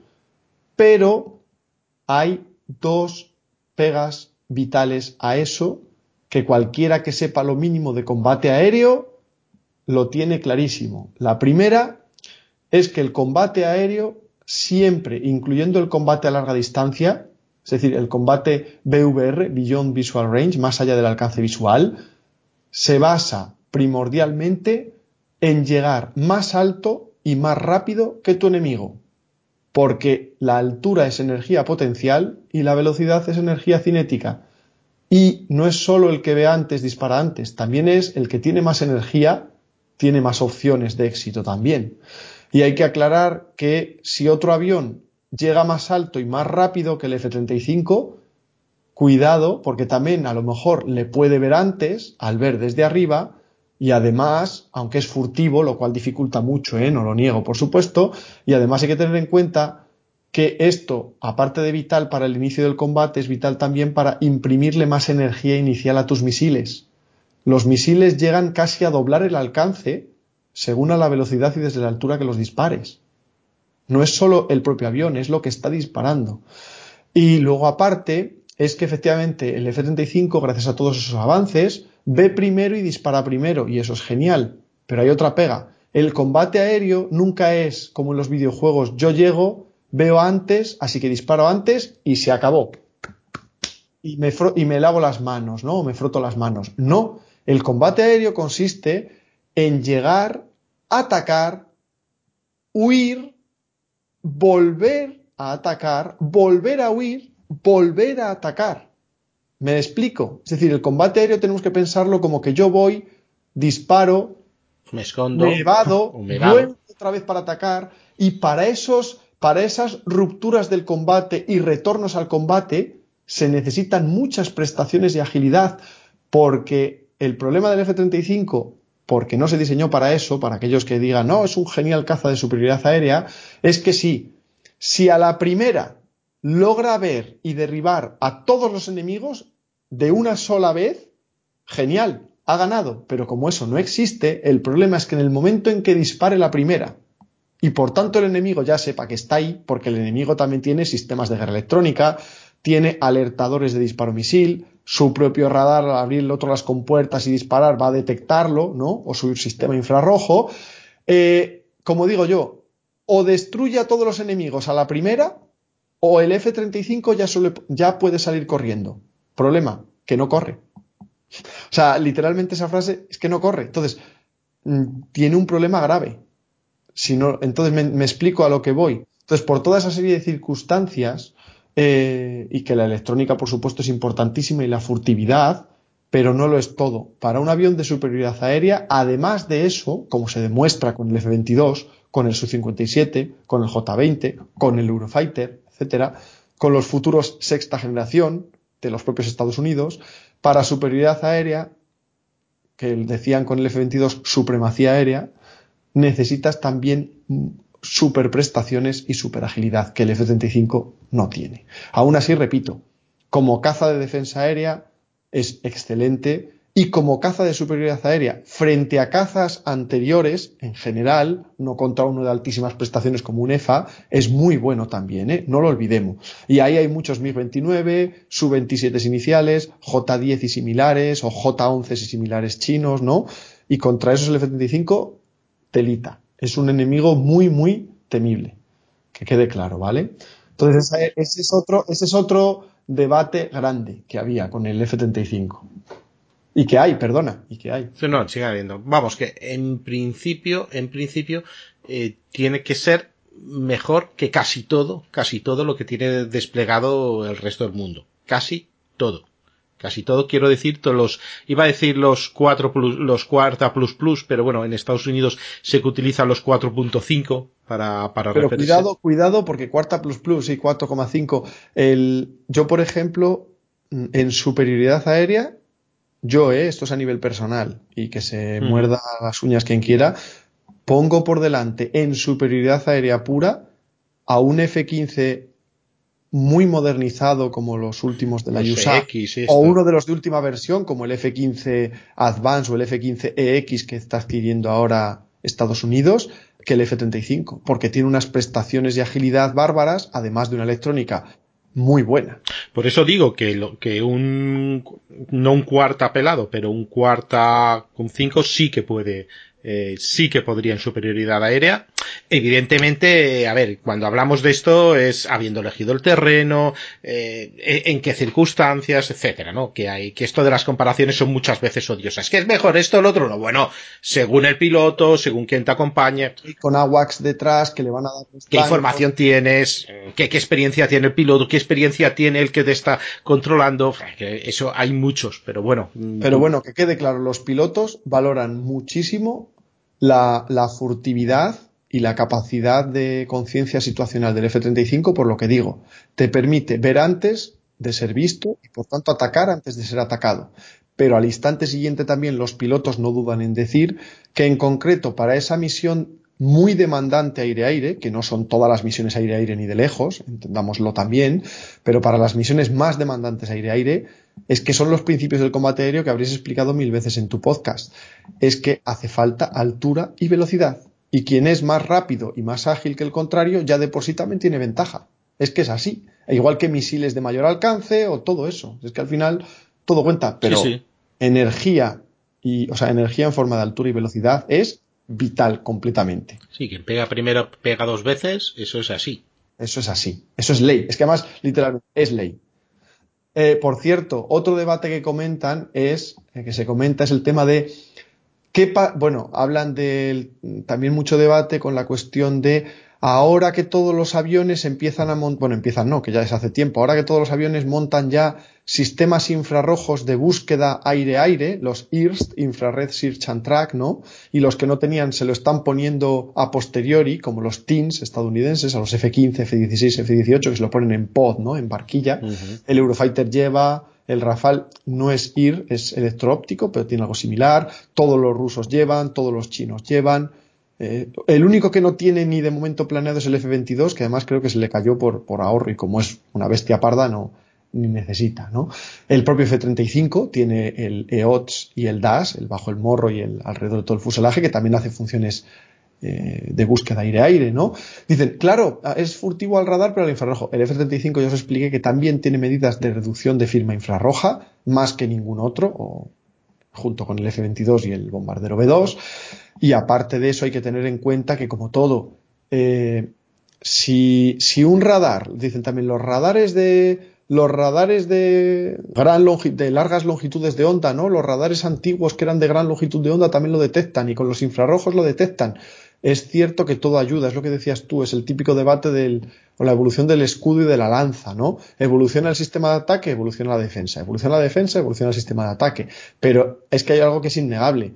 Si un sistema radar o un sistema infrarrojo es capaz de detectar a buena distancia a un avión furtivo, a un avión que no sea furtivo, a un cuarta generación o un tercera o anterior, lo va a detectar aún antes, aún más lejos. ¿Me explico? Es decir, la furtividad siempre va a ser una ventaja, el llevar internamente el armamento y el combustible y no llevarlo fuera, que genera mucho retorno radar y todo eso, siempre va a ser una ventaja y de hecho lo demuestra que nadie, nadie en todo el mundo, ningún ejército requiere y ningún fabricante fabrica aviones de combate que no sean furtivos. ¿Vale? Y ya sabes que Estados Unidos, todos los suyos actuales y futuros lo son. Europa, todos sus proyectos futuros, el FCAS franco-germano-español, el Tempest FCAS inglés, que se sumarán también Italia y Suecia, los programas rusos, el Su-57 actual y futuro, los programas chinos, J-20, J-31, sus futuros, todos, todos, todos, todos son furtivos. Con lo cual, eso demuestra que es algo que es ventajoso y que ha llegado para quedarse, pues como en su día los motores a reacción.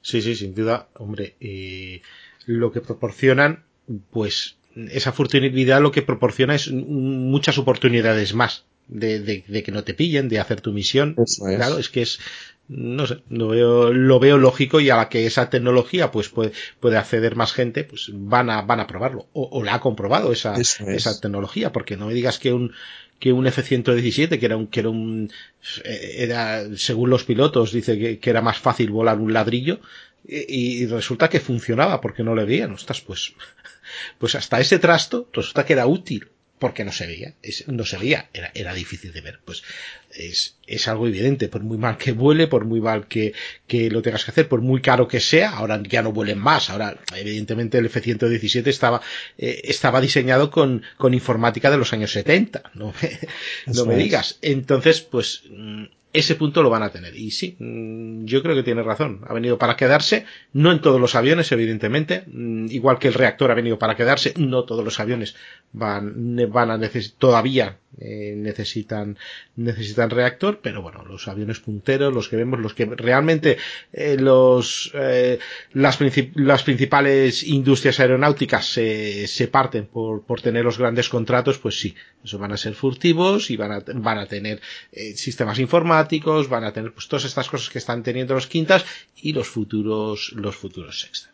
Eso es. lado con este debate, se comenta también siempre qué pasaría si los dos cazas que se enfrentan van en modo pasivo, digamos en modo furtivo. Me refiero al hecho de qué pasaría si un F-35 se enfrenta a un caza a un cuarta generación, si los dos en pasivo, es decir, sin emitir radar, sin emitir eh, eh, radio sin emitir eh, perturbación electrónica. Nada con lo que, entre comillas, se les pueda detectar por en pasivo usando sus sensores infrarrojos, ¿no? Etcétera. Pues hombre, el F-35 por defecto tiene ventaja porque es el que más sensores y mejores pasivos tiene. Ya os dije, el EOTS bajo el morro, el DAS alrededor de todo el avión, sus alertadores radar, sus detectores de, iluminación láser y de iluminación radar, que son de lo más moderno, y todo ello además fusionado y presentado al piloto como ningún otro, ¿no? Entonces también tiene ventaja en pasivo respecto a cazas anteriores. Y también, ¿y qué pasará? Porque es una cosa que me gusta mucho decir, ¿qué pasará cuando se, cuando se empiece a plantear, lo que ya empiezan a entrenarse en Estados Unidos, el enfrentamiento entre dos furtivos, ¿no?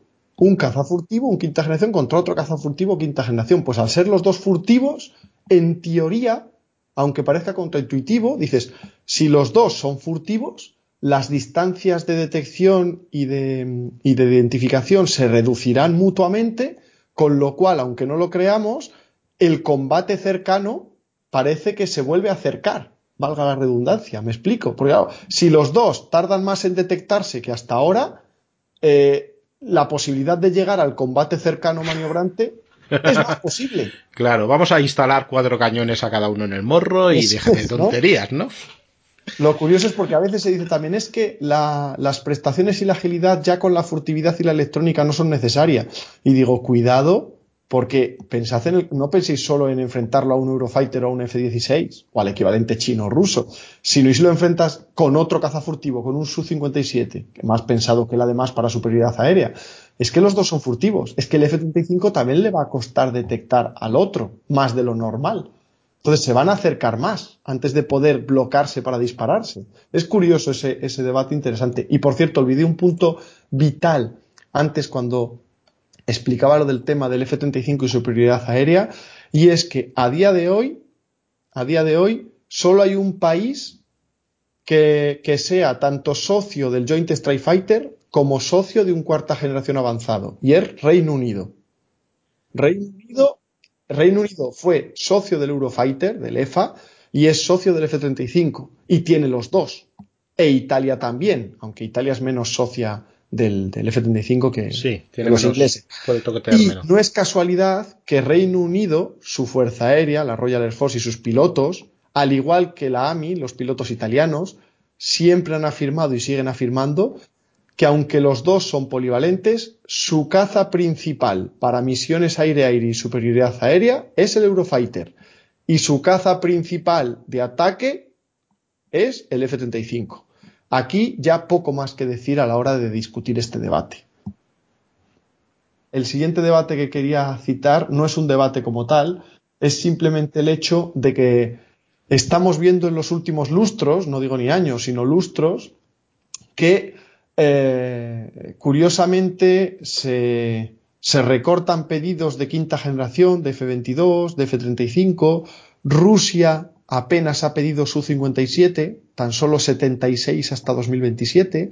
China también va pidiendo muy poquitos de sus J20 y el J31 es para, es para exportación, no para ellos. Ahora dicen.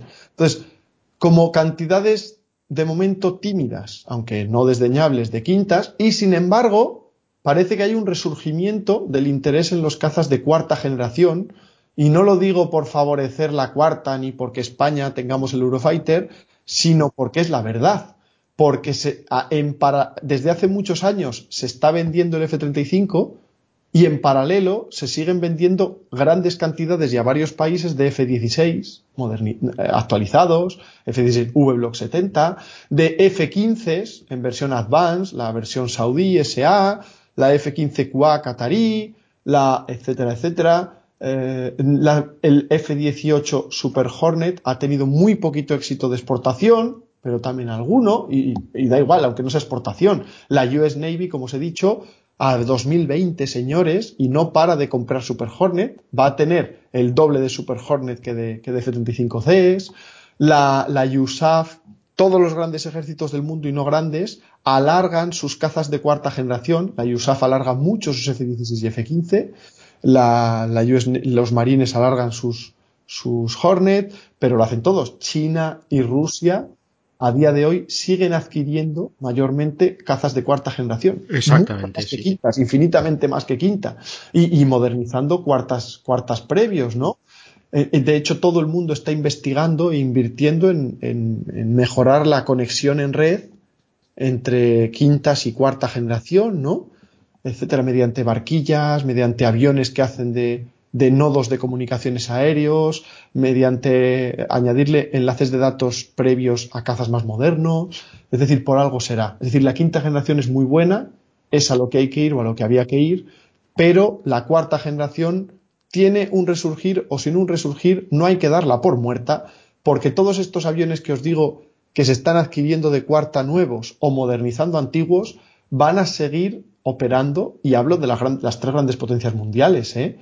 O sea, China, Rusia, Estados Unidos a día de hoy siguen contando con grandes cantidades de cuarta generación y con las modernizaciones y los nuevos que están adquiriendo van a durar décadas más. Y décadas es que hasta la década de los 2040, pero fácil. Entonces van a convivir mucho tiempo con los quintas. O sea que durante mucho tiempo nuestros aliados y nuestros potenciales enemigos van a estar operando cuartas. O sea que no es, no es eh, nada malo tener cuartas ni, no sé si me explico por dónde sí, Sí, no, y además que tendrá que, claro, no todos sus enemigos tienen tienen quintas. Eso es. Entonces, quiero decir, a lo mejor Pakistán e India pues van a ser una guerra de, de cuartas y algún tercera, porque todavía, todavía están por ahí. Y, quiero decir, todo eso ya no te digo el avispero africano, que, que, que siempre es. Ahí te, quien tenga un cuarta a lo mejor es el rey de la, de la, de la zona. Entonces, ¿de qué estamos hablando? Sudamérica, por decir así. Eso es compraron, con, comprar un 4.5 o un 4 Plus Plus es un desembolso grande. Tú mira ahora mismo, yo qué sé, mira por ejemplo Argentina y no, no tiene nada así muy potente. Brasil no es que haya, se haya unido al Eurofighter, hay el Eurofighter a, a, exacto, pero Claro, ¿por qué? Tampoco es que tiene unos posibles enemigos, no son enemigos, pero sabe que en 20 años puede cambiar la política, posibles enemigos con, con unas capacidades, ¿no? Ahora, eso será como cuando vino el primer Dreadnought a Sudamérica, ¿no? Que entonces ya todo el mundo quiso.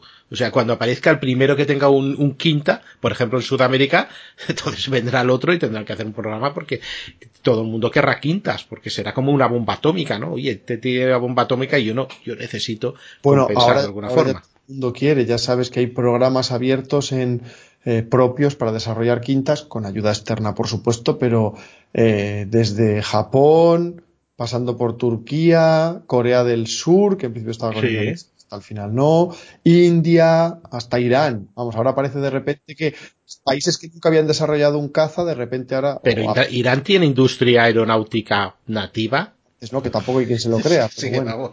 Es que, es que me hace mucha gracia. O sea, Irán tendrá capacidad de, de arreglar, de modificar, pero mm, ¿ha podido hacer algún, algún caza, algún cuarta? Yo, yo, es que no, no, no, me parece serio. Pero bueno, los suecos también estaban, eh, pero luego se han ido, creo que se han unido al, al de sexta británico. Es que eh, sí, eso, es que ya pues solos no se puede. ya se, se, dijo en su día que el Eurofighter, el Rafale, el Gripen serían, perdón, el Eurofighter no, que ya era colaborativo, que el Rafale y el Gripen serían los últimos cazas sí, así nacionales, digamos, ¿no? De Suecia y que a partir de ahí tendrían que ser en colaboración por los altísimos costes de desarrollo eh, de esos programas, ¿no? Y todo, y efectivamente.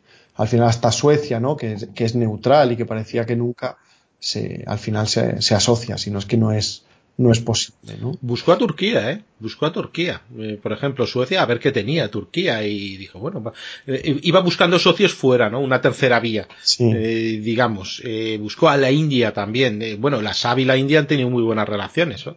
Si, no, si, si la India no tiene eh, Drakens no, pero los eh, Gripens o no, o no tiene los anteriores es porque los motores son norteamericanos, ¿no? Pero, pero también se acercó allí para su, su quinta, pero parece que va a quedar en eso, en algún proyecto, en los japoneses, los coreanos veremos, porque eso puede ser mucho humo, y aquí todo el mundo parece que va a hacer quintas, pero yo creo que será cosa de los europeos por una parte, los, eh, los chinos, los americanos, rusos y a lo mejor los japoneses, pero no, yo no veo un quinta hasta dentro, hasta cuando, que haya un sexta, por ejemplo en India. No, es que no, no lo veo. Yo lo siento, pero no lo veo propio.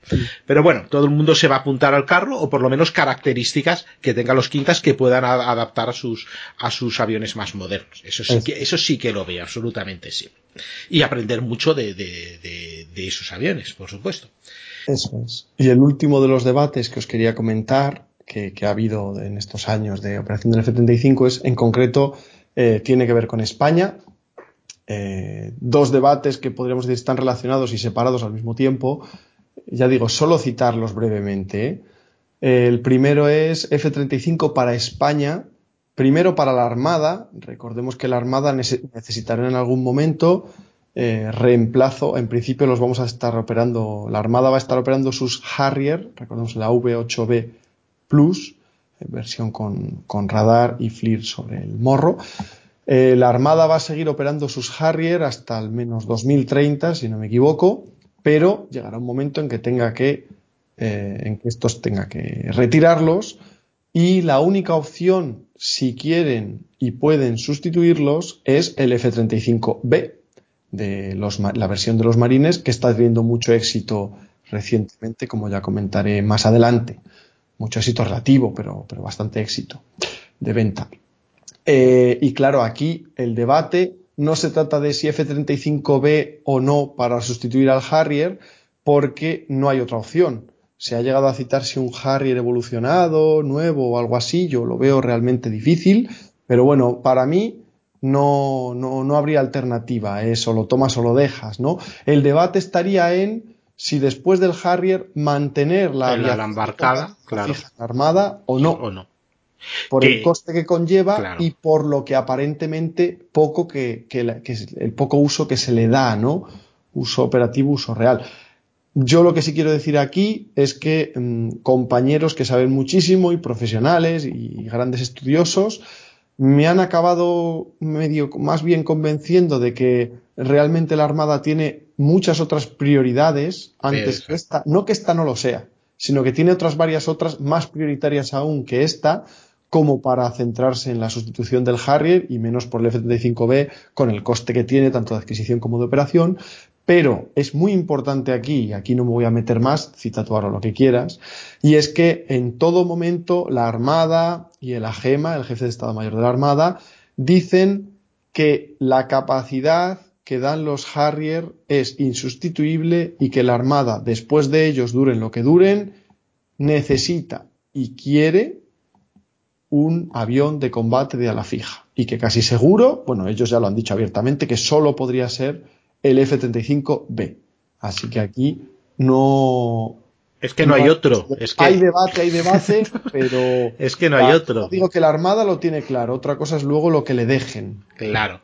Mm, yo sé que mm, estoy de acuerdo con lo que dices de que hay gente que eh, en la Armada que dice, mira, es que ya no el F-35 y lo que puede costar, sino que ya solo el ala embarcada que tenemos, los Harrier, resulta que hay muchas cosas que necesitábamos más que, que ese propio a la fija. Hay gente que considera eso, que, que no les sirve. No les sirve, sí que sirve, pero antes pues prefieren, no sé a qué se referirán, si a lo mejor a, otra fragata, a lo mejor a otros sistemas, a lo mejor eh, que necesitarían un escuadrón propio en, en Canarias, no lo sé, por decir algo que se me acaba de ocurrir. Yo, yo tengo que conste que ya digo que a mí más bien me han convencido de que es verdad que antes convendría muy mucho tener algún submarino más, por ejemplo, cuatro planeados, alguna fragata más, algún BAM, algún buque, buque de patrulla oceánica de altura, o sea, algún buque de acción marítima más, antes que, que aviación de combate de ala fija, que en último caso siempre podría ser parcialmente sustituida, parcialmente, ¿eh? Por helicópteros de ataque o helicópteros de transporte armados o drones, drones embarcados, sea de ala fija o de la rotatoria, tipo helicópteros armados. Hay muchas funciones que pueden hacer los helicópteros, solo los helicópteros, hay muchas funciones que están haciendo los Harriers que pueden hacer los helicópteros. Evidentemente luego tienes, bueno, para alcance no, para no sé qué no, vale, evidentemente. Pero mm, no hablamos de que tienen sus ventajas pero con la limitación que tenemos, porque pues, somos un país con, con el dinero que tiene, ¿no? Pues eh, no somos, mm, tanto nos comparan, no, es que Italia tiene, bueno, y Italia tiene bastante más pasta que, que, que nosotros, ¿no? Perdona. Sí. Entonces, eh, pues habrá que ver qué prioridades tenemos. Mira, lo de los submarinos te lo compro ya. Eh, buque oceánico también, también te lo compro. Pero puede haber incluso necesidades logísticas que, que no tenemos. Por ejemplo, me han dicho que el tema del transporte, de los barcos de transporte, mm, eh, telita porque no, eso ya no hay. No sé, hay muchas, eh, hay, hay muchas necesidades antes que este ala. Ya no de F-35, sino de los propios Harrier. Entonces, pues igual que el príncipe de Asturias, nos dio mucha pena, ostras, nuestro portaaviones, pues decía, mira, es que no se puede mantener directamente, no se puede mantener y como el Juan Carlos I puedes meter ese escuadrón ahí, pues vale, no es lo mismo el Juan Carlos I, pero, eh, bueno, no necesitamos esto, no, no podríamos, lo tendríamos todo claro, a mí me encanta el Harrier, el, el Harrier es uno de los aviones que más me gusta, pero bueno, vamos a ser prácticos, ¿hay dinero para todo? No, hay cosas que nos estamos quedando sin por mantener una ala embarcada, pues realmente sí. Ahora, que si vamos a necesitar una ala embarcada, vamos a tener que caer en el F-35B, sí o sí, porque los chinos no fabrican Harrier, que en su momento pudieron haberlos fabricado.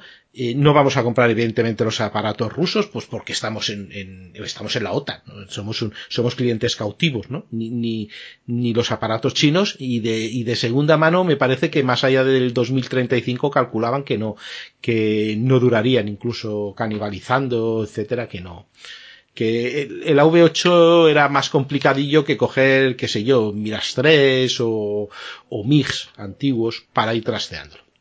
No sé, es un gran debate, es un gran debate que yo creo que se trata mucho, pero creo que lo que más desconocido, y yo creo que lo más desconocido es precisamente esa posición de ¿realmente necesitamos una ala embarcada? Vale, va bien, pero ¿es tan necesaria o es más necesario otra cosa en, en la Armada o incluso en el Ejército? En la defensa.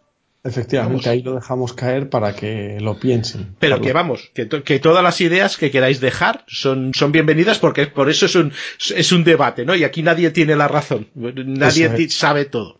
Y el último de los debates que os quería citar, ya digo que es como veis solo citarlos, ¿no? Para despertar ese interés en, en vosotros, es eh, el F-35 para España, en este caso para el Ejército del Aire obviamente. Se cita la posibilidad de una compra conjunta armada ejército del aire, pero aquí lo que me interesa decir es, em, además hay noticias bien recientes al respecto, tened en cuenta lo que, lo que has citado antes, Dani, y muy importante, y es que el ejército del aire ha afirmado que no quiere perder la soberanía sobre su aviación de combate que tanto le ha costado conseguir sobre todos sus sistemas, incluidos extranjeros como por ejemplo el F-18 Hornet, que no es nuestro, no participamos en su desarrollo ni en nada, ni lo fabricamos ni nada, y sin embargo conseguimos tener un control absoluto sobre sus softwares, ¿no? El central, el de interfaz, el de armamento, le podemos integrar lo que queramos y como queramos, evolucionarlo como queramos, meterlo en nuestro sistema logístico, en nuestro sistema de simulación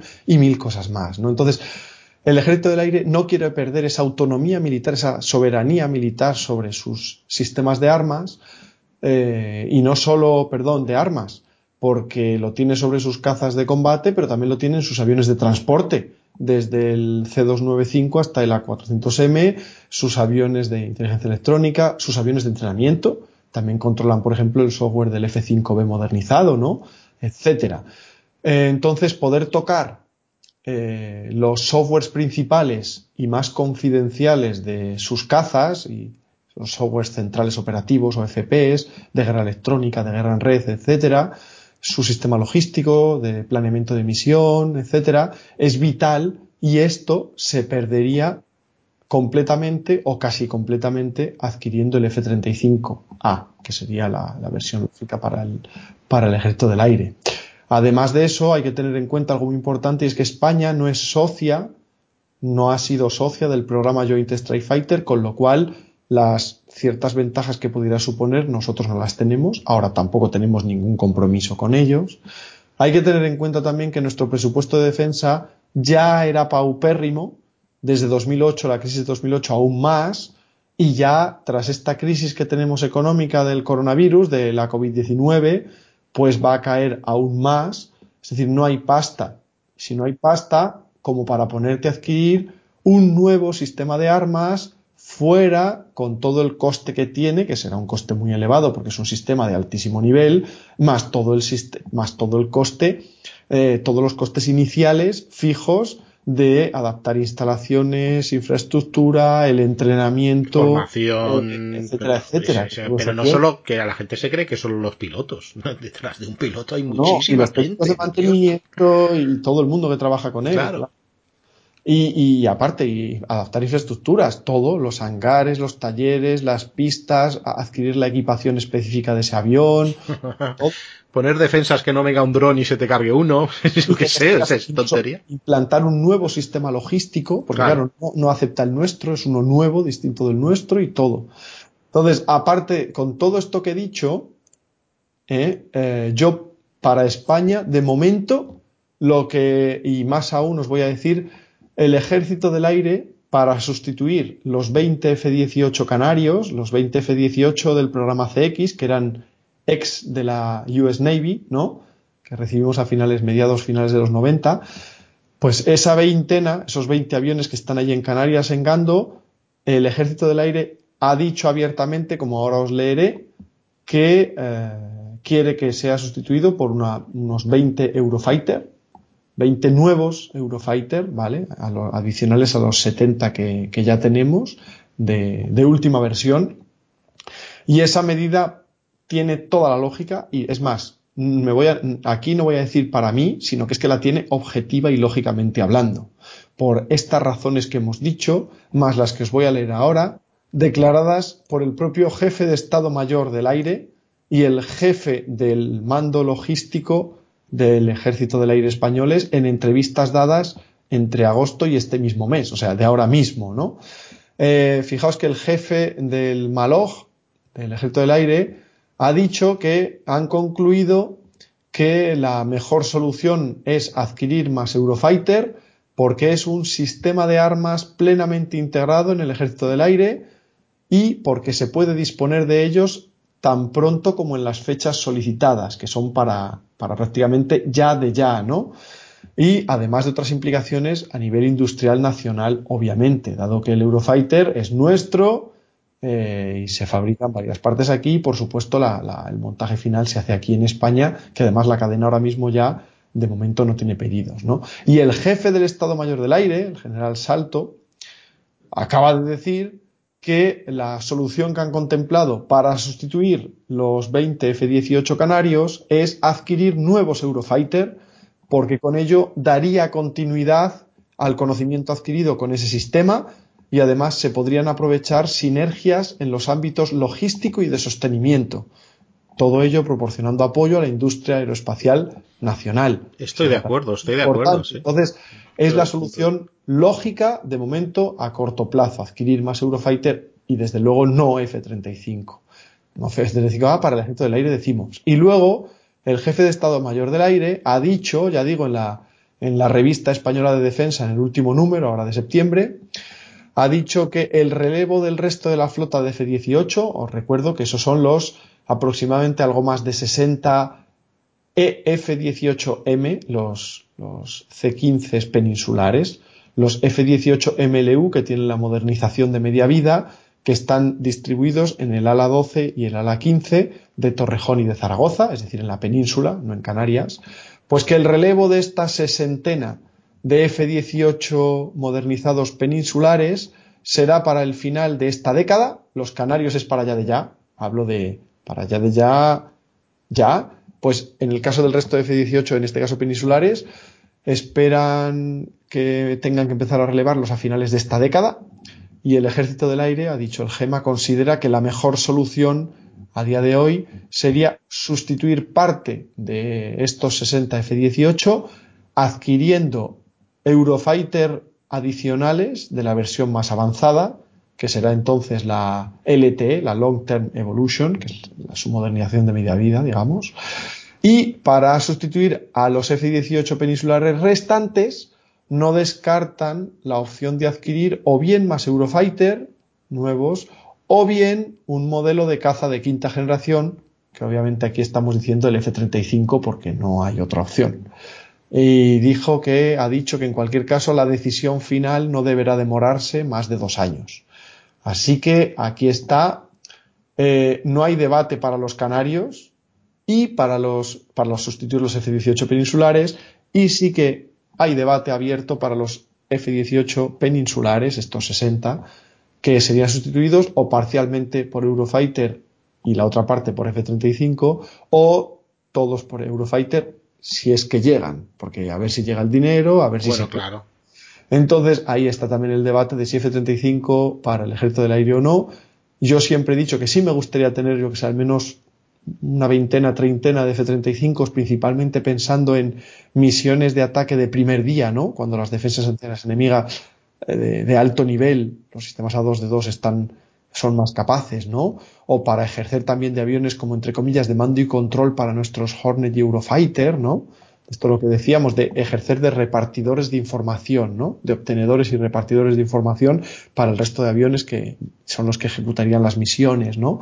Pero en todo caso, desde luego, eh, veo como solución lógica, por todo lo dicho, como por lo menos para estos primeros lotes de sustituir estos primeros lotes de F-18, que sea con más Eurofighter, porque es eso, es nuestro avión que ya tenemos operativo, eh, que ya tenemos su entrenamiento, su logística, su sostenimiento, nos sale más barata su adquisición porque no tenemos, nos ahorramos un montón de costes fijos que ya se ejecutaron hace mucho además por todo lo que fabricamos aquí y costes indirectos. No somos socios del programa JSF, Joint Strike Fighter, además eso, no tenemos no tenemos demasiado dinero y también le va bien a nuestra industria aeroespacial, o sea que yo eso lo tengo claro. A futuro, para finales de esta década, eh, empezar a sustituir los Hornet peninsulares que dicen que habría que empezar a decidirlo como mucho en dos años, ahí ya sí que hay debate, ahí ya lo que queráis como veamos, pero ahí queda. ¿Qué opinas, Dani? Que nos iremos al Eurofighter y nos apuntaremos al próximo programa europeo. Lo veo claro porque es la única salida económica que tenemos. Bueno, el futuro programa europeo ya estamos metidos, eso está claro, es el FCAS, el Future Combater System, el sistema de combate futuro. Nosotros estamos ya, ya lo firmamos el año Sí, sí, que es verdad. Premetimos en 2018 y en 2019 ya firmamos la integración plena y de hecho ya estamos formando parte de definiciones de requisitos, de avión, formamos parte de todos los pilares tecnológicos del, del. Indra es el líder y, y alguna de nuestras empresas lidera algunos de los campos. Indra, por ejemplo, el de sensores.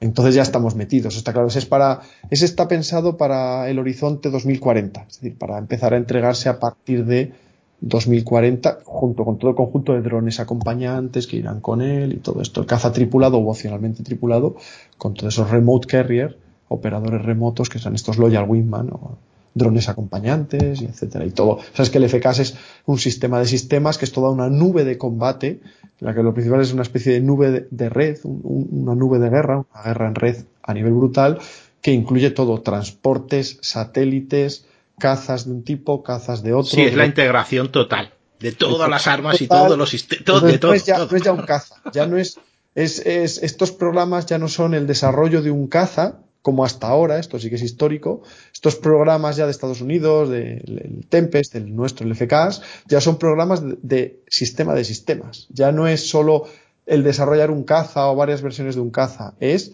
todo un conjunto de cosas, un sistema de comunicaciones, una nube de red, unos satélites, unos drones, unos transportes adaptados, unos MRTTs convertidos en aviones de inteligencia y no sé qué, o sea, es todo, todo y ahí ya estamos metidos. Y, nada, y eso, eso es en cuanto a los debates. Bueno, pues vamos a dejarlo aquí. Vamos a dejarlo aquí. Nos has dejado cuatro buenos debates. Me ha sorprendido ya con, con el último. Sí, F-35 para, no para la Armada, sino para las Fuerzas Aéreas Españolas. Yo pienso que no. Yo voy más por el Eurofighter. Tú lo, tú lo sabes. Pero, pero bueno, ¿qué te parece si ya en el próximo programa ya lo, lo rematamos con el estado operativo? Por supuesto, en el próximo programa terminamos con la parte de, despliegue y de operaciones y de lo que se está comprobando con, el uso del, avión, de este F-35 Lightning II. Así que muchas gracias, Dani, por una vez más, por invitarme a estar contigo. Estoy aquí con, que me encanta tu podcast y me gusta poder estar aquí un día más. Y ya sabéis también que animaos a, visitar y a escucharnos en Por Tierra María Aire, en foro y podcast. Pues por supuesto, pues aquí acabamos esta tercera parte de, de, este crossover y ya pues nada, ya esperar la cuarta. ¿Será la última? ¿Será no? Bueno, ya lo pongo en las notas del programa, ya lo sabréis. Hasta la próxima.